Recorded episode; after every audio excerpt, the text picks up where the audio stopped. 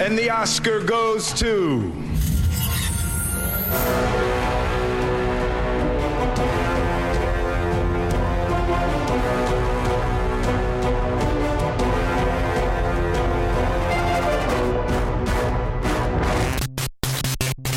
Hallöchen und herzlich willkommen zum Planet Film Geek 2023 Oscar Special. Ich bin der Joe. Hi, ich bin der Luke. Das war der Luke. Ich bin der Ted. Und äh, T- ja, also, ja, mhm.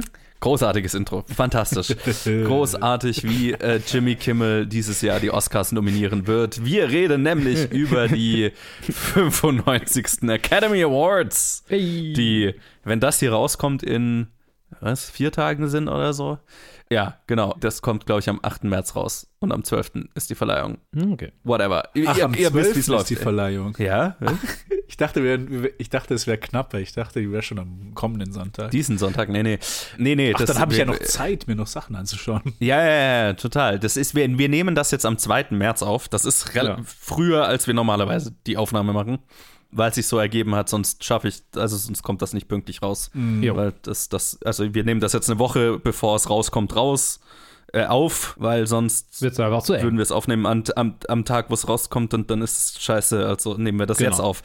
Der Nachteil daran ist tatsächlich, also ja klar, man hätte noch mehr Zeit gehabt, sich Filme anzugucken. Ich habe es tatsächlich bis auf einen geschafft. Den hätte ich dann aber gesehen, wenn, wenn wir es später aufgenommen hätten. Und der fette Nachteil für mich ist, jetzt dieses Wochenende, also am 4., 5. März, sind noch Guild Awards, die Writers Guild und die Ah. äh, Cinematographer, die äh, ASC, äh, genau, American Society of Cinematographers, die geben ihre Awards erst dieses Wochenende raus. Das heißt, ich bin ein bisschen blinder als üblicherweise. Hm. Und äh, generell ist das eine Oscar, ist ist das eine Oscar-Verleihung, wo ich das Gefühl habe, also bei manchen Kategorien, ich war selten so unsicher bei manchen Kategorien. Also ähm, es, wird, es wird spannend, wie immer. Für die, die noch nie dabei waren, wir machen jedes Jahr so ein Oscar-Special einfach als Preview für die Oscars. Wir gehen jede einzelne Kategorie durch, reden über die nominierten Filme und geben ein Tippspiel ab, wer unserer Meinung nach den Award gewinnen sollte und wer ihn gewinnen wird. Und dann schauen wir hinterher, nachdem die Oscars waren, wer dann am meisten vorhergesagt hat.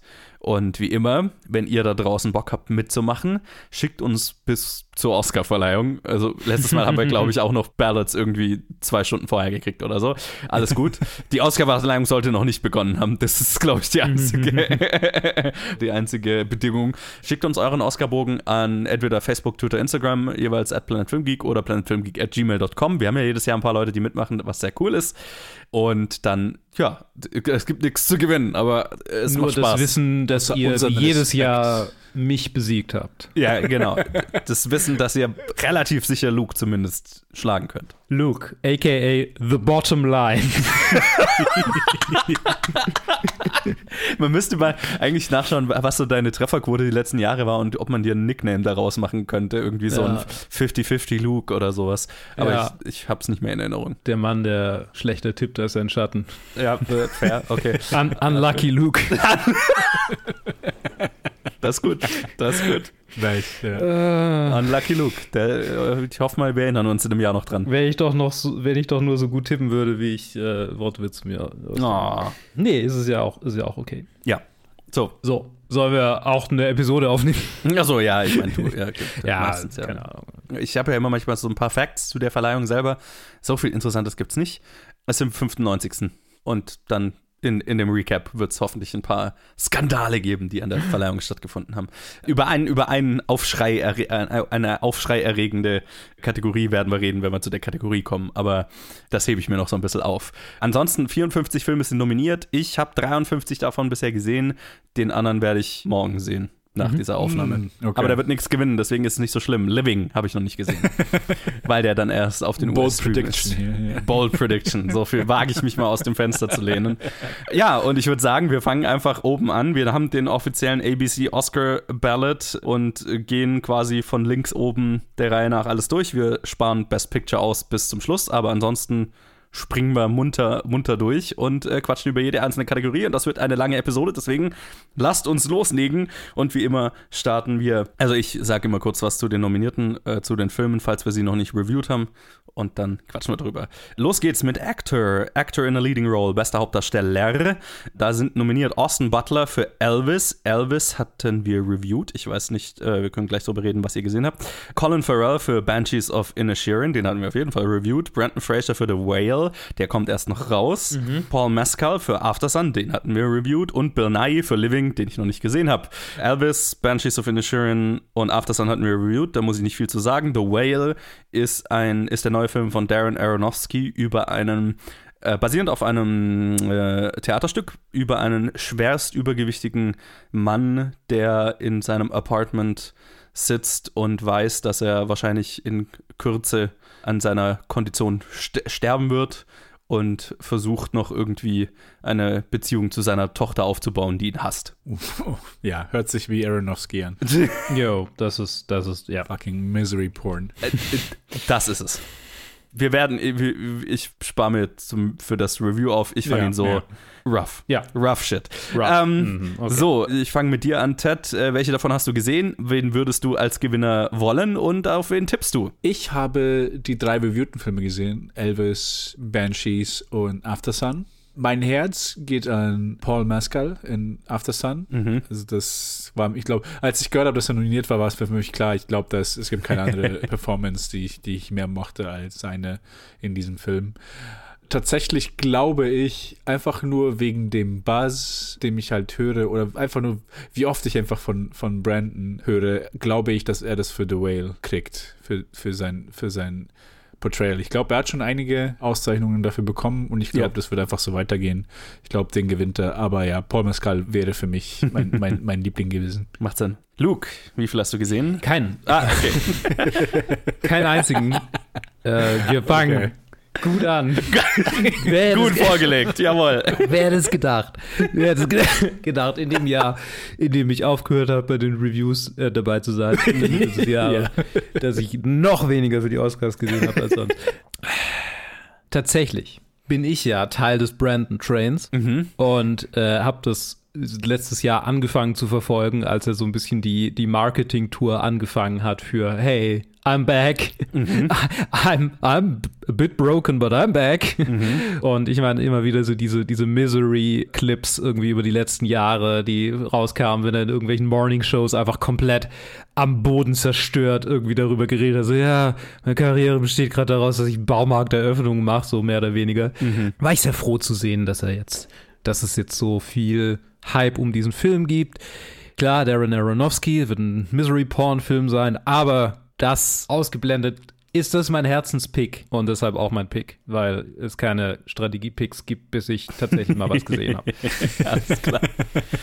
äh, ja, Brandon Fraser hat diese Comeback-Story einfach, äh, wer, wer das noch nicht so mitgekriegt hat, was für ein Heavy-Leben dieser arme Mann hatte in der Zwischenzeit, seit er in den 90ern, frühen 2000ern ein, ein Filmstar war und bis jetzt, also was in der Zwischenzeit passiert ist, sollte, kann sich da gerne mal informieren. Das ist, ja, ich freue mich sehr für ihn, dass er, dass er zurück ist.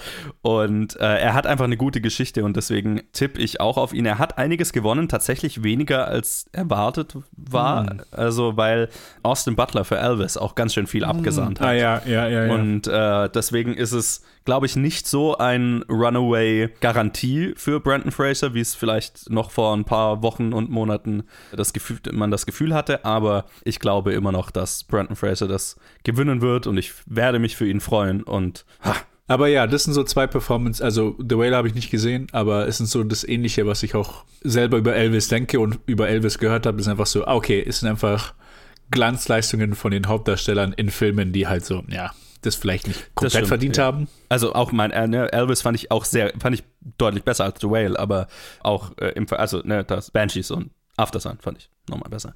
Anyway, wir machen weiter mit Actor in a Supporting Role, also bester Nebendarsteller. Es sind nominiert Brandon Gleeson für Banshees of Inisherin, Brian Tyree Henry, Hen Henry, Henry für Causeway, sehr überraschend, sehr willkommen.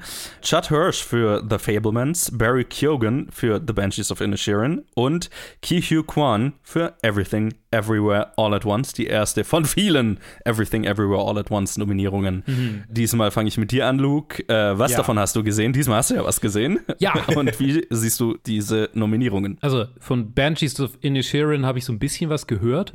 Causeway, keine Ahnung, Fablemans, Plakat gesehen, Everything Everywhere All at Once habe ich gesehen. Achso, sollte ich vielleicht kurz sagen, Moment, wir haben alle Reviews außer, äh, reviewed außer The Fablemans, das sollte ich vielleicht noch kurz Der erklären, kommt was noch, das ist. ja. Ja, das ist der neue, neue Film von Steven Spielberg, sein autobiografischer Film über seine Kindheit und also die Scheidung seiner Eltern und wie er das verarbeitet hat und wie er ein, seine, äh, äh, seine Liebe zum Film entdeckt hat. So ein bisschen, das ist, worum es in dem Film geht. Das sollte man vielleicht noch sagen. Ich habe irgendwie das Gefühl, äh, ich, ich bin zwischen den beiden Banshees of In Inisherin äh, hin und her gerissen, weil ich, ich habe das Gefühl, das könnte so, so eine Kategorie sein. Von den anderen habe ich, also außer Everything Everywhere All at Once, von den anderen habe ich, anderen beiden habe ich keine Ahnung. Von den beiden Performances jetzt.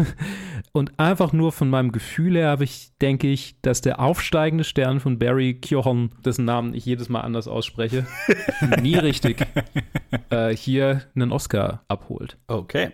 Barry Keoghan spricht man es, glaube ich, aus. Jogan, okay. Kyogen. Ziemlich sicher, aber keine hundertprozentige Garantie. Ich, ich stimme dazu. Ich habe alles außer Causeway gesehen, also kann ich nichts über Brian Terry Henry sagen in seiner ja, Rolle. sehr gut, aber er wird es nicht gewinnen. Ja, ich, ich fand alle super. Judd Hirsch, Brandon Gleason fand ich super, Mhm. Kihoi Kwan fand ich Chad super. Hirsch für irgendwie gefühlte zehn Minuten, die er in dem Film wenn ist. überhaupt, maximal. ja, wenn überhaupt. er hat eine, eine Rede, die er hält und die ist die Oscar-Rede.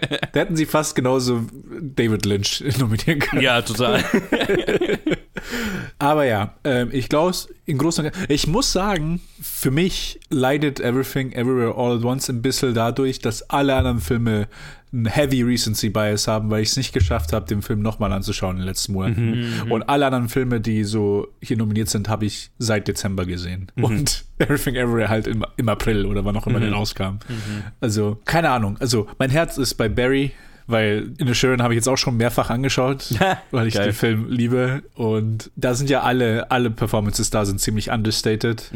Und ja, Rising Star trifft es ganz gut. Ich, ich, in allem, was ich ihm sehe, wo ich ihn sehe, finde ich ihn klasse. In jeder kleinen Rolle, die er hat, finde ich ihn super. Deswegen glaube ich, sowohl würde ich es ihm geben und ich bin mir jetzt nicht sicher, ob es er kriegen wird oder Kihe Kwan. Ich kann es mir auch vorstellen, dass halt auch einfach nur durch, genau, die, ähnliche Comeback-Story wie bei Brandon. So, ah, okay, nach den Jahren, aber ich weiß es nicht. Ich glaube, ich sag auch, äh, Barry gewinnt den hier. Das ist eine der wenigen Kategorien, meiner Meinung nach, die ein Lock sind und das Kiyo Kwan. Ja? Weil der hat absolut alles gewonnen. Ja? Bisher für diese Rolle. Jeden Ah, einzelnen okay. Award, für den er nominiert war, hat er bisher mitgenommen. Der hat jede.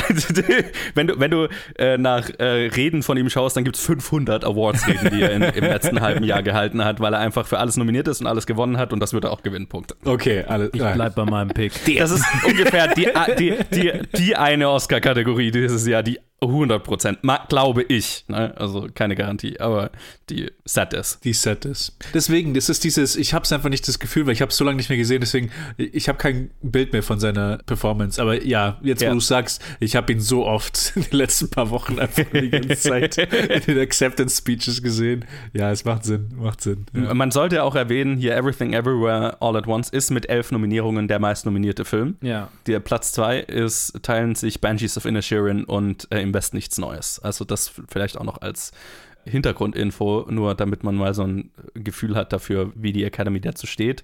Und ich sag's jetzt schon mal, ich finde es sehr geil, dass Everything Everywhere so viele Nominierungen hat. Vor allem, weil es eben den Recency Bias überwunden hat. Dadurch, Ja, äh, der ja. Film ist so lange schon raus und hat es geschafft, seinen Hype so lange aufrechtzuerhalten. Und er gewinnt ganz schön viel auch von den Guild Awards und von den anderen Awards und so weiter. Deswegen, Spoiler Alert, das ist, wo bei mir der Everything Everywhere Hype Train anfängt. Und er wird so schnell nicht mehr aufhalten, äh, anhalten. Ich glaube, Everything Everywhere wird ganz schön viel gewinnen, diese Oscars. Und ich finde es sehr geil, weil ein sehr merkwürdiger, sehr kreativer, verrückter Film, das hätte es vor dem Diversifizierungs Prozess der Academy, den die vor vier Jahren oder so, fünf Jahren angefangen haben, nicht gegeben, glaube ich. Ja, das so stimmt. viel schon mal Fall. vorweg. Ja. Und ja, Ki Hugh Kwan hat natürlich wie Brandon Fraser einfach eine krasse Comeback-Story. Auch das ne, eine Geschichte, die man sich auf jeden Fall anlesen oder anschauen sollte. Äh, einfach weil er, man, man kennt ihn als Short Round aus Indiana Jones 2 und äh, er hat äh, irgendwann mit dem Schauspiel aufgehört zwischenzeitlich mal, weil er keine Rollen mehr bekommen hat als asiatischer Schauspieler, weil es keine Rollen für ihn gab. Hat 20 Jahre mit dem Schauspielen aufgehört, hat andere Sachen gemacht, Stunt-Koordination und so ein Zeug. Und als Crazy Rich Asians rauskam, hat er sich gedacht, ah, vielleicht gibt es ja wieder Rollen für Leute wie mich. Und die erste Rolle, für die er sich, ne, die ihm zugeschickt wurde, war diese. Und jetzt würde er einen Oscar dafür gewinnen. Also ist eine geile Geschichte. Auch deswegen, glaube ja, ich, sind die ja, Chancen ja, ziemlich gut. Und Brandon Fraser und er waren zusammen in äh, George of the Jungle. In den, Right. Ja. Oh. das ist auch noch eine geile Geschichte einfach. Und äh, wenn es so läuft, wie ich jetzt zumindest getippt habe, dann laufen die beide hier was 20 Jahre, über 20 Jahre später mit dem Oscar raus. Das ist halt auch einfach eine geile Geschichte. oh Gott, ja. Oh yeah. Yo, so. Dann würde ich sagen, machen wir weiter mit der nächsten Kategorie. Actress in a Leading Role, beste Hauptdarstellerin. Da sind nominiert Kate Blanchett für ihre fantastische Performance in Tar, Anna de Armas für ihre sehr gute Performance im schlechten Blond, Andrea Riceborough, und da reden wir gleich drüber, für ihre sehr gute Performance in To Leslie, Michelle Williams für ihre eh, okay Performance in The Fablemans und äh, Michelle Yeoh für Everything, Everywhere, All at Once. Das ist die Kategorie, bei der es dieses Jahr einen ganz schönen Aufschrei gab. Kontroversen, Ja, ja. wenn man so will. Äh, weil Andrea Riceborough hier nominiert wurde für To Leslie, den davor nicht wirklich irgendjemand gesehen hatte, was so ein sehr kleiner Indie ist. Ein sehr guter Film, ich kann ihn sehr empfehlen.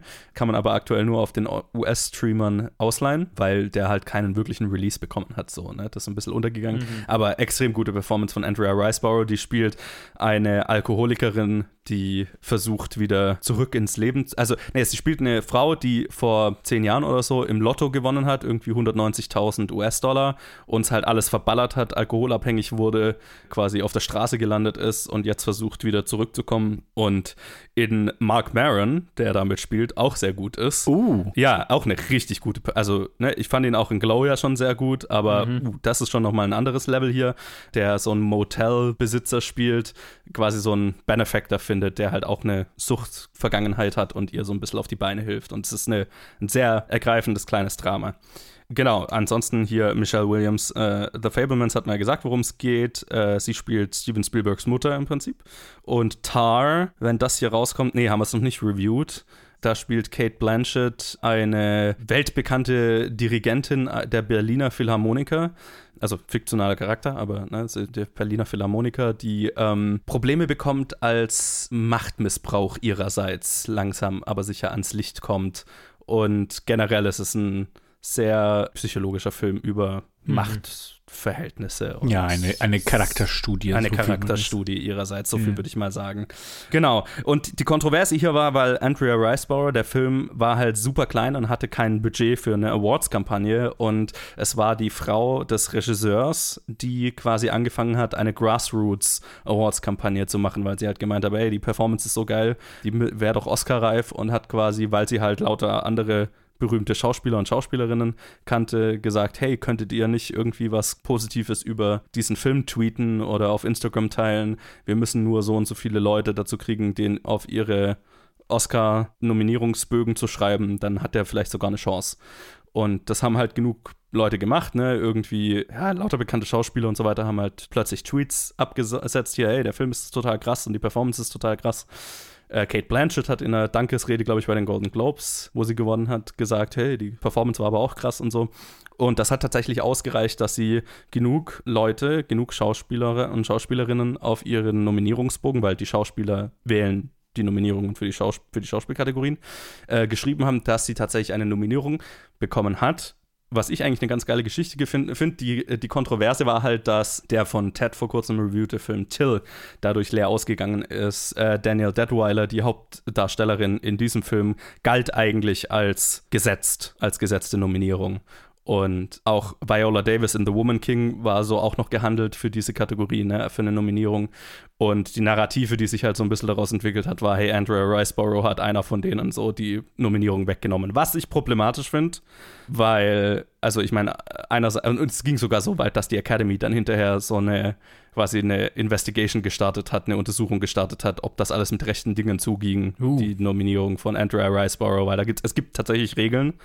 Die hat sie nicht verletzt, ne? sie darf die Nominierung behalten und so weiter. Äh, Vor allem, weil Andrea Riceborough hatte damit ja erstmal nichts zu tun, sondern es hat die Frau von diesem ja. Regisseur und andere Leute haben also ne, diese Kampagne gestartet. Ja, aber es hat halt ziemlich für Wellen gesorgt und wird eventuell dazu führen, dass die Academy ihre Nominierungsrollen überarbeiten wird. Was ich dafür, also ne, ich hole hier ein bisschen weiter aus, weil ich es sehr interessant finde, weil das sollte man schon wissen. Also äh, so eine Oscar-Kampagne kostet ein Schweinegeld und die meisten Filme haben das Geld nicht, um das zu machen. Und äh, ich habe da so ein paar Zahlen gehört, die ziemlich krass sind. Zum Beispiel ist es so, wenn du jetzt an die Mail, den Mailing-Verteiler der Academy-Mitglieder eine Mail schicken willst, mit Werbung zum Beispiel, da gibt es klare Regeln. Du darfst einmal pro Woche an Academy-Mitglieder in irgendeiner Weise Kontakt aufnehmen, um Werbung für deine Nominierung oder für deinen Film zu machen. Das geht nur über den Academy-eigenen Mail-Verteiler und da zahlst du, glaube ich, sowas wie 2000 Dollar pro E-Mail und die meisten Kampagnen schicken jede Woche eine oder und, äh, ne, und dann kannst du dir ausrechnen, wie, wie schnell das hochgeht. Und wenn du willst, dass Academy-Mitglieder deinen Film schauen, dann gibt es zum Beispiel die Option, da, da gibt es einen digitalen Screening Room der Academy, wie so einen eigenen Streaming-Dienst, ne, wo jeder als Academy-Mitglied Zugang hat. Und wenn du willst, dass dein Film da drin ist, dass Leute ihn anschauen können, das kostet 20.000 Dollar. Und dann kommt noch dazu, wenn du so Sachen verschicken willst wie DVDs, Screener, Merch, was auch immer, halt alles, womit du irgendwie Aufmerksamkeit, äh, Pakete mit Goodies, womit du Aufmerksamkeit erregen kannst, dann musst du, dann gibt's da, hat, legt die Academy spezielle Versandhäuser fest, mit denen sie zusammenarbeiten, die natürlich entsprechend viel Kohle kosten, über die du gehen musst, um for your consideration Mater Material an Academy-Mitglieder zu schicken. Also kann man sich ausrechnen, das geht halt ganz schnell in die Hunderttausende, eher noch in Millionen Beträge für so eine Oscar-Kampagne. Ich persönlich finde es ja ganz geil, dass da ausnahmsweise mal ein Film, der das nicht hat, trotzdem geschafft hat, nominiert zu werden. Also ich finde, das ist eigentlich eine ziemlich geile Geschichte. Einfach nur, weil Leute gesagt haben, hey, das verdient das, die haben nicht die Kohle. Jetzt schauen wir mal, ob wir das irgendwie Grassroots machen können.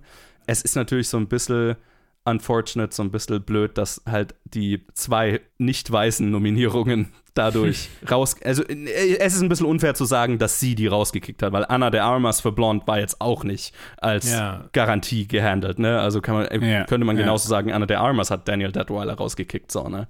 Ich finde es ein bisschen problematisch, dieses, ne, diese gegeneinander auszuspielen. Es ist, ja, mei, da kann man sich über generell Bias der Academy und so weiter unterhalten. Aber persönlich finde ich es eigentlich eine gute Geschichte, wenn jemand, der eben nicht dieses finanzielle Backing hat, es trotzdem schafft, da reinzukommen. Also ich finde es eher so eine positive Geschichte. Aber ich kann verstehen, dass es halt ein bisschen einen unschönen Beigeschmack hat.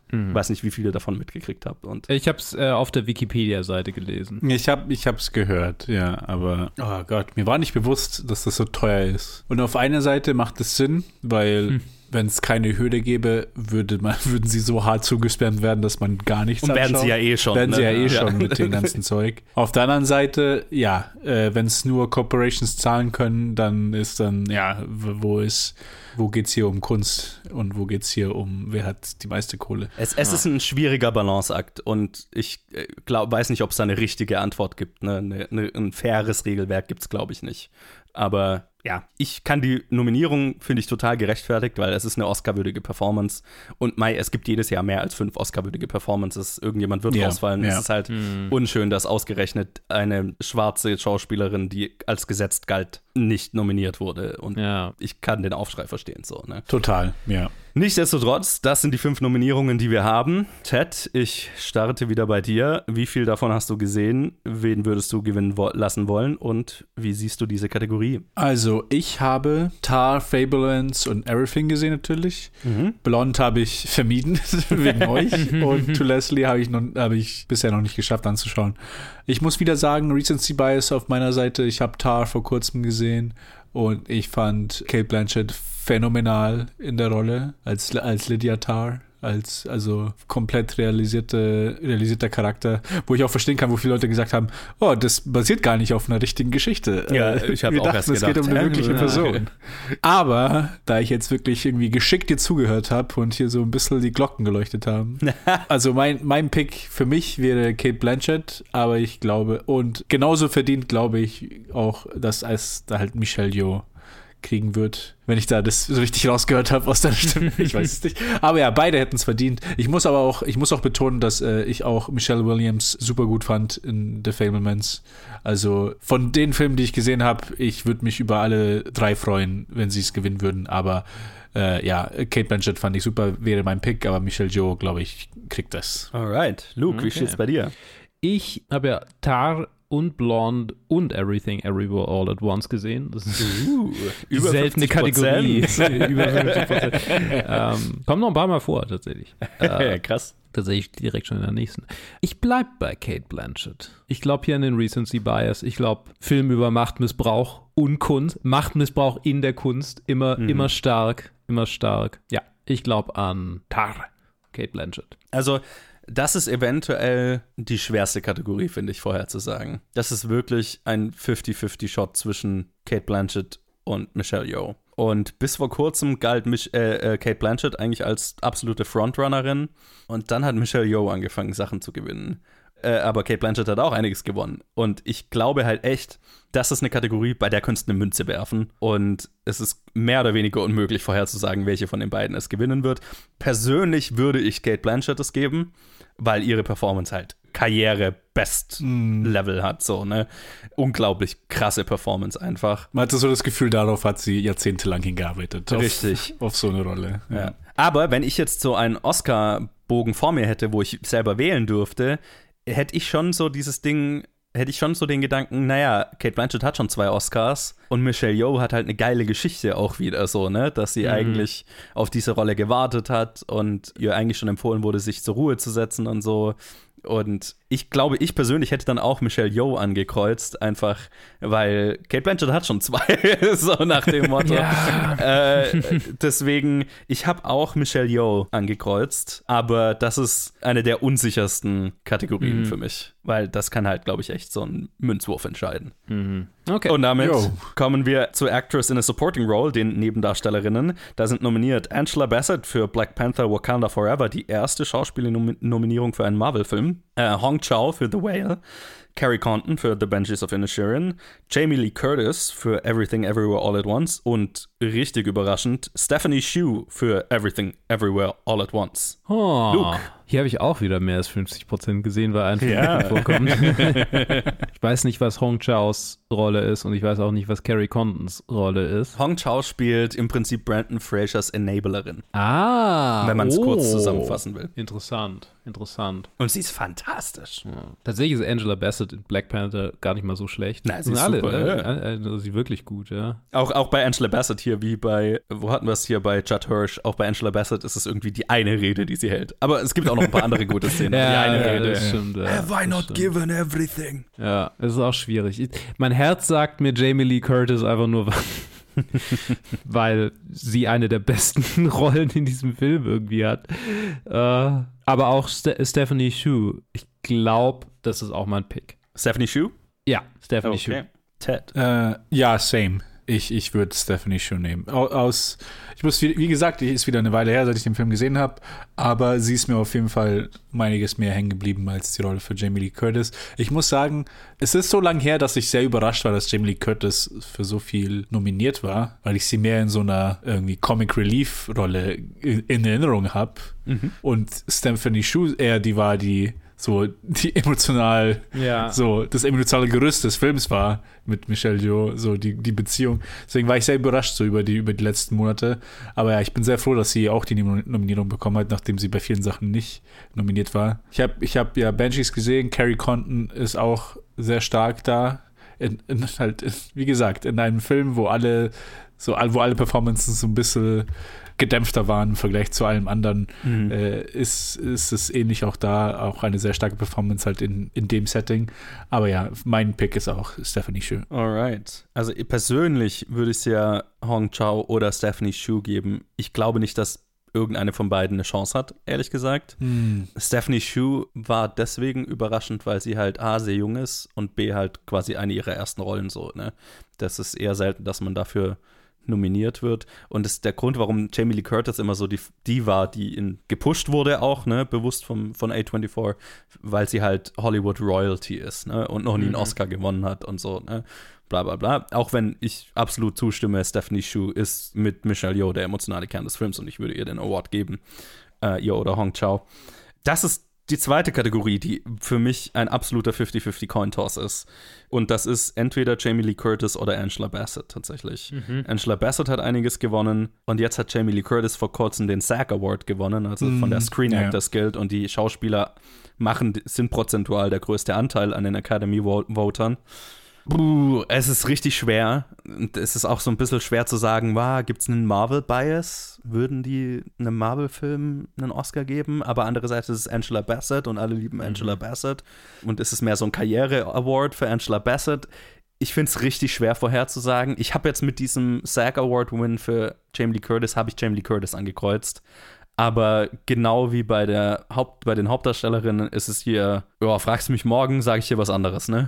Aber ja, ich muss mich ja okay. irgendwann festlegen, deswegen habe ich mich auf Jamie Lee Curtis festgelegt und mehr auf den Hollywood Royalty Pick. Und den generellen Everything Everywhere Hype Train einfach. Ne? Das habe ich da auch so ein bisschen in die Entscheidung mit einfließen lassen. Aber okay. fast unmögliche Kategorie, finde ich. Ja. Damit kommen wir zu den Animated Feature Films, den Animationsfilmen. Dort sind nominiert Guillermo del Toro's Pinocchio, Marcel the Shell with Shoes On, Puss in Boots, The Last Wish, The Sea Beast und Turning Red.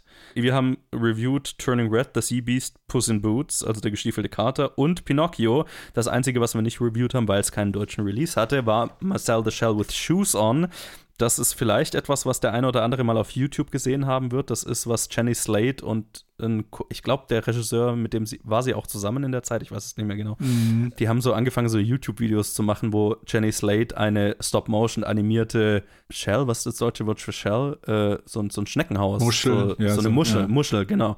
Äh, so, so, so eine personifizierte Muschel mit Schuhen spricht. Right, ja. sehr goldig und sie haben einen Film draus gemacht. Das ist ein Stop-Motion-Film über Marcel, der versucht, seine Familie wiederzufinden. Also quasi der, der Regisseur des Films kommt in das Haus, in dem diese Muschel lebt mit seiner Oma. Also die Muschel und die Muscheloma leben in diesem Haus und das ist als Airbnb vermietet und dieser Typ kommt da rein und trifft die und denkt sich, ey, ich mache eine Doku über euch. Und dann fängt er halt an, YouTube-Videos hochzuladen. Also diese YouTube-Videos, die die gemacht haben, sind quasi Canon im Film. Und dann wird der berühmt und so. Und dann versucht er quasi über seine Berühmtheit seine Familie zu finden, weil die als das Paar, das da drin gewohnt hat, sich getrennt hat und der Mann ausgezogen ist, ist seine Familie im Koffer des Manns aus Versehen mitgegangen, mitgenommen worden. Und Marcel vermisst seine Eltern. Und es ist sehr herzerwärmend. Hm, ja. So viel Sehr, äh, wie, wie heißt es irgendwie? Ah, Cute Core oder sowas, Ja. irgendwas in die. Richtung. Also es ist, es ist ex, extrem, auf eine extreme Weise süß. ja. Mit wem habe ich gerade angefangen? Ja, äh, Ted- Luke, du Ted wärst, glaube ich. Also ich bin nicht ah, dran. nee, Nee, Ja, äh, ich bin dran. Ich bin ah, du bist dran, ja. Ja. Ted, dann sag doch mal gleich. Ich bin dran. Eine Sache, die ich, also ich habe alles gesehen außer des CBs Mhm. und ich könnte es bei vielen von den, von den vier Filmen, die ich gesehen habe, kann ich es bei, bei den meisten verstehen, wenn sie gewinnen würden. Überraschenderweise, das hätte ich auch nie gedacht, ist mein persönlicher Pick ist Puss in Boots, The Last Wish. ich glaube, er hätte es vollkommen verdient, dieser Film, äh, das zu gewinnen. Aber ich habe das Gefühl, dass es äh, Del Toros Pinocchio wird. Also mein Pick ist für den wahrscheinlichen Win ist Pinocchio. Alright, Luke. Ich habe äh, Sea Beast und Turning Red gesehen. Sea Beast war, naja, okay. ganz, ganz cool eigentlich. Nicht Starker schlecht. Start und dann wurde es ein bisschen Start so How to Train Your Dragon. Aber, Genau, ja. How to Train Your Sea Beast. Turning Red, haben wir drüber geredet. Großartiger Film. Fucking fantastisch. Würde es ihm auch wünschen. Er hat eine harte, harte Konkurrenz mit den anderen dreien, die ich nicht gesehen habe, von denen ich aber allen, von allen dreien gut einschätzen kann, wo sie stehen. Und ganz ehrlich, mein Herz sagt mir, ich will einfach schon wieder meinen süßen kleinen Nerd, Guillermo, mit so einem Award in der Hand da stehen sehen und eine Rede halten sehen. Und deswegen ist mein Herz beim wahrscheinlich strategisch auch richtigen Pick Pinocchio. Er ist Absolut. einfach so goldig. Er ist, der Mann ist einfach so süß. Ja.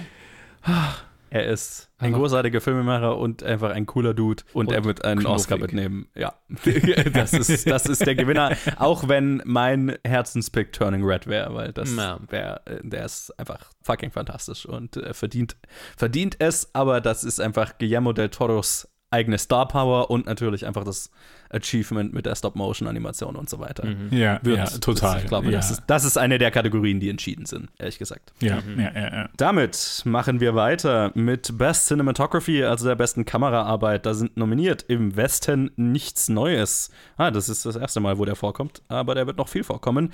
Bardo, False Chronicle of a Handful of Truths.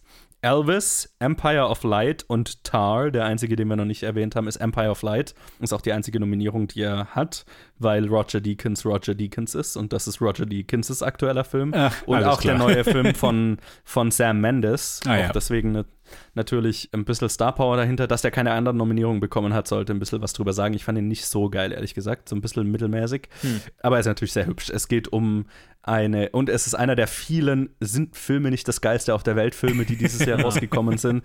In dem Fall Jedes halt Jahr. ja, Jedes ja, Jahr kommen die Ja, aber dieses Jahr waren schon sehr viele dabei. Okay. Äh, und es geht um eine Kino, äh, also um ein Kino in England und die Mitarbeiter dort, äh, hauptsächlich um Olivia Coleman, die eine Mitarbeiterin, ich weiß gar nicht, hat, ich glaube, sie hat so eine bipolare Störung oder sowas, die halt eine mentale Probleme hat und einen jungen schwarzen Mann, der da frisch angestellt ist und die so eine Beziehung miteinander, also ne, die freundschaftlich, aber vielleicht auch mehr miteinander anfangen und dann so, äh, er hat mit den Rassismusproblemen in England zu kämpfen und sie mit ihrer mentalen Gesundheit und gleichzeitig ist Film nicht geil. Und ähm, ja, das ist so ein bisschen der Film. Wir werden ihn bestimmt reviewen, wenn er dann hierzulande mal rauskommt irgendwann, in zwei Monaten oder so. Und es ist halt Roger Deakins hinter der Kamera. Hm, ja, ja. So, äh, jetzt Luke, jetzt bist Fang du dran. ich. Genau. Was hast du gesehen? Was würdest du tippen? Ich habe Tar gesehen und All Quiet on the Western Front. Ich habe von Bardo gehört. Die Kritiken, die ich dazu gelesen habe, lassen mich irgendwie vermuten, dass es so ein bisschen, es werden sehr viele Leute diesen Film wählen, weil einfach, wie heißt der Regisseur? Iratin, glaube ich. Inarito. Inarito, genau, Inarito. Das ist irgendwie so ein, so ein, so ein Ding, glaube ich, tatsächlich. Die Cinematografie von Tar ist sehr, sehr, ähm, wie soll ich sagen, intim. Mhm, mhm. Ich weiß nicht, ob wir jetzt, nachdem wir aus der Pandemie rausgekommen sind, noch Intimität wollen oder lieber wieder große Spektakel. Das ist, ist ein bisschen Okay, sehr, okay. Das ist ein bisschen sehr, ich meine, keine Ahnung, ich, ich, ich denke selten so über Cinematografie nach. Ja, Ich habe ja, irgendwie ja. das Gefühl, es könnte All Quiet on the Western Front sein. Und deswegen gebe ich ihm meinen Pick. Alright. Aber vielleicht auch, weil ich den sehr präsent gerade habe, Mhm. gesehen habe.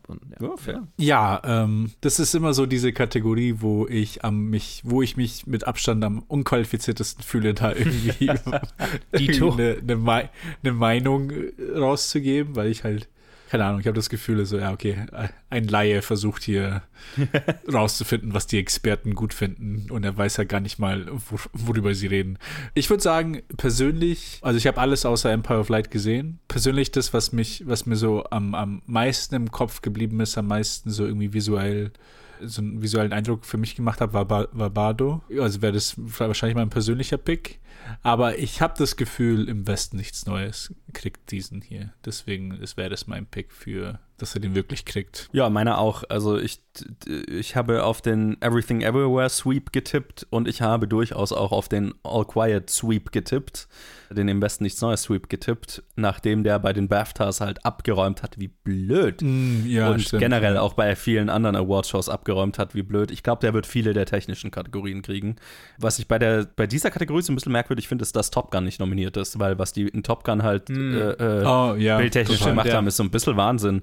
Ich hätte halt einfach Empire of Light mit Top Gun noch ausgetauscht. Aber nichtsdestotrotz, ich äh, glaube, das wird ein deutscher, äh, ich glaube, der Kameramann von Im Westen nichts Neues ist Engländer, aber ein deutscher Film wird den mitnehmen. Und damit kommen wir zu den Kostümen, zu Costume Design. Nominiert sind Babylon, Black Panther, Wakanda Forever, Elvis, Everything Everywhere All at Once und Mrs. Harris Goes to Paris.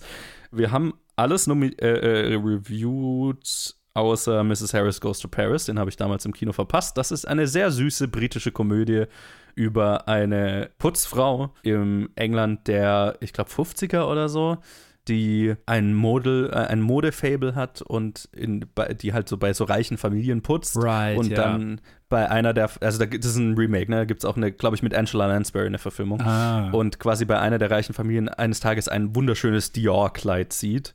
Und nachdem ihr Mann als im Krieg gefallen deklariert wird und sie quasi die Witwenrente oder was auch immer das ist bekommt, beschließt sie, hey, jetzt habe ich Geld, jetzt fliege ich nach Paris und kaufe mir ein Dior-Kleid. Ich erfülle mir meinen einzigen Lebenstraum quasi. Und dann Hijinks ensue. Immer gut. Alright.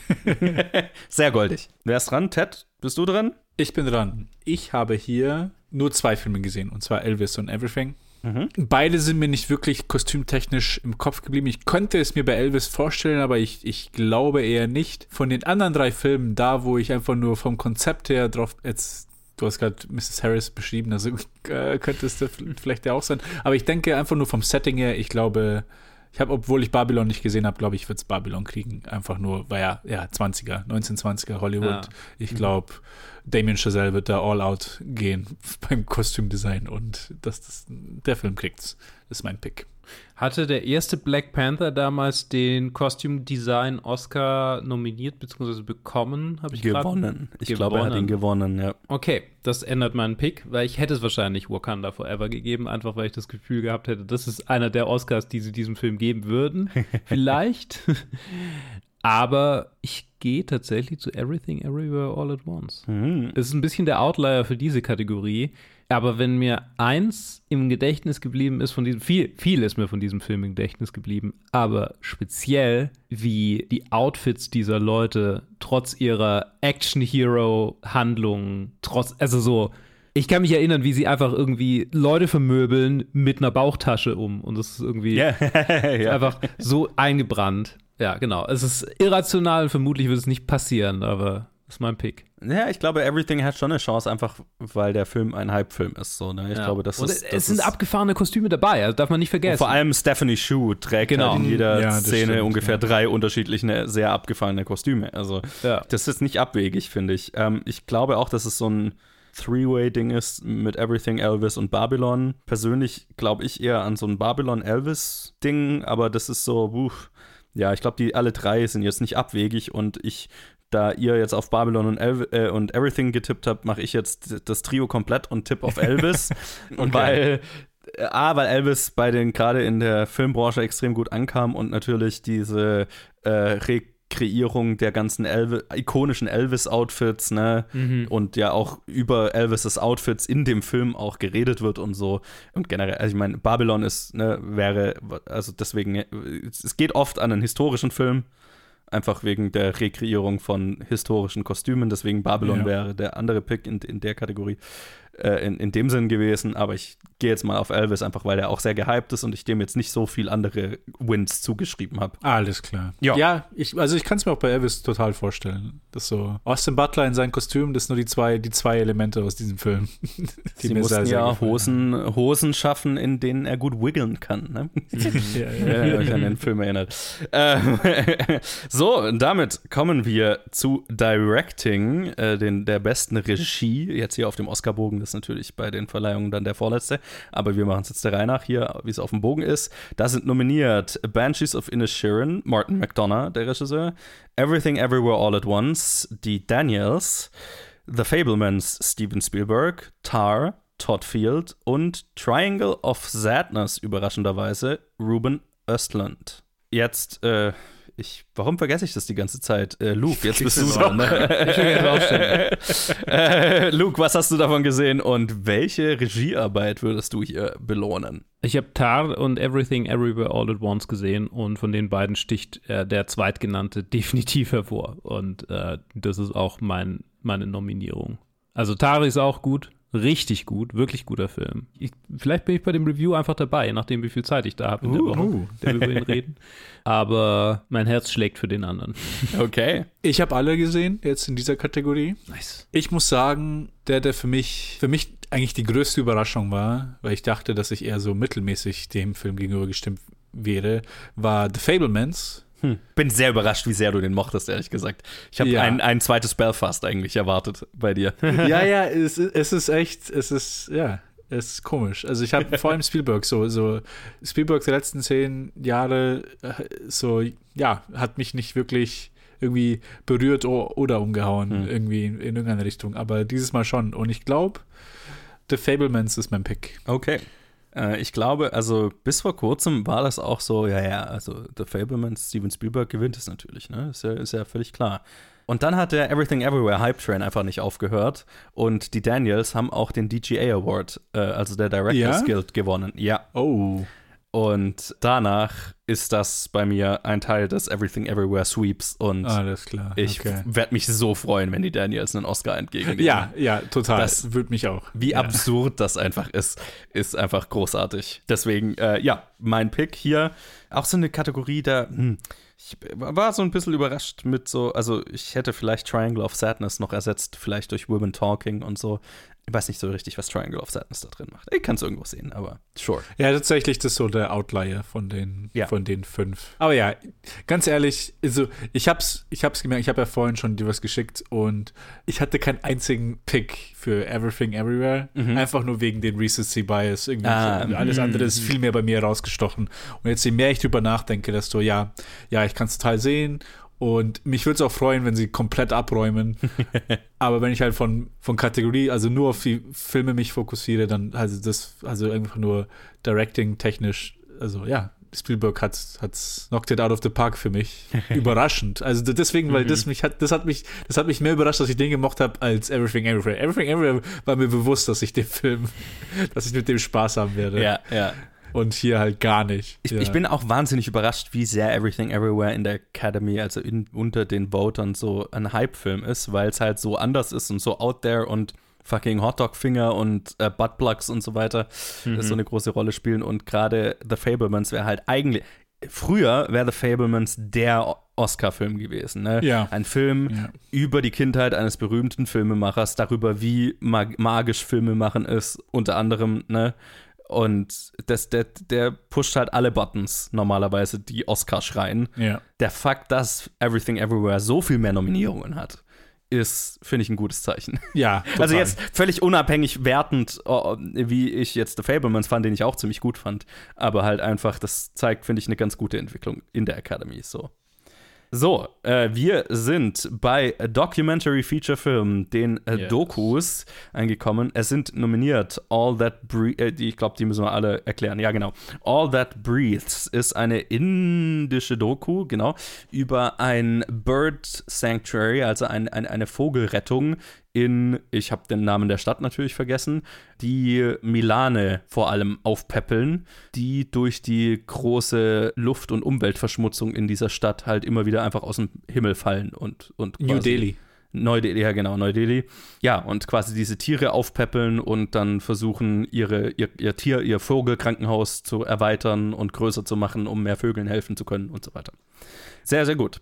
All the Beauty and the Bloodshed ist eine Doku, ich hätte es mir vielleicht aufmachen sollen, aber handelt von, also nimmt als äh, Hauptperson eine Künstlerin, deren Namen ich vergessen habe, und erzählt ihre Geschichte parallel zu ihrem Aktivismus gegen die Opioid-Crisis in den ah. USA und ganz speziell die Sackler Family, äh, die Sackler-Familie, die äh, deren Firma die äh, Opiate wie ähm, Oxycodon herstellt und vertreibt und halt für zigtausende Tote in den USA verantwortlich sind, dadurch, dass sie ja so aggressiv ihr extrem süchtig machendes Schmerzmittel vermarktet haben. Fire of Love ist eine sehr herzerwärmende Doku über ein Ehepaar an Vulkanologen mhm. aus äh, Frankreich, die quasi ihr Leben damit verbracht haben, auf Vulkane zu steigen und Vulkane zu untersuchen und Vulkane zu filmen und zu fotografieren vor allem.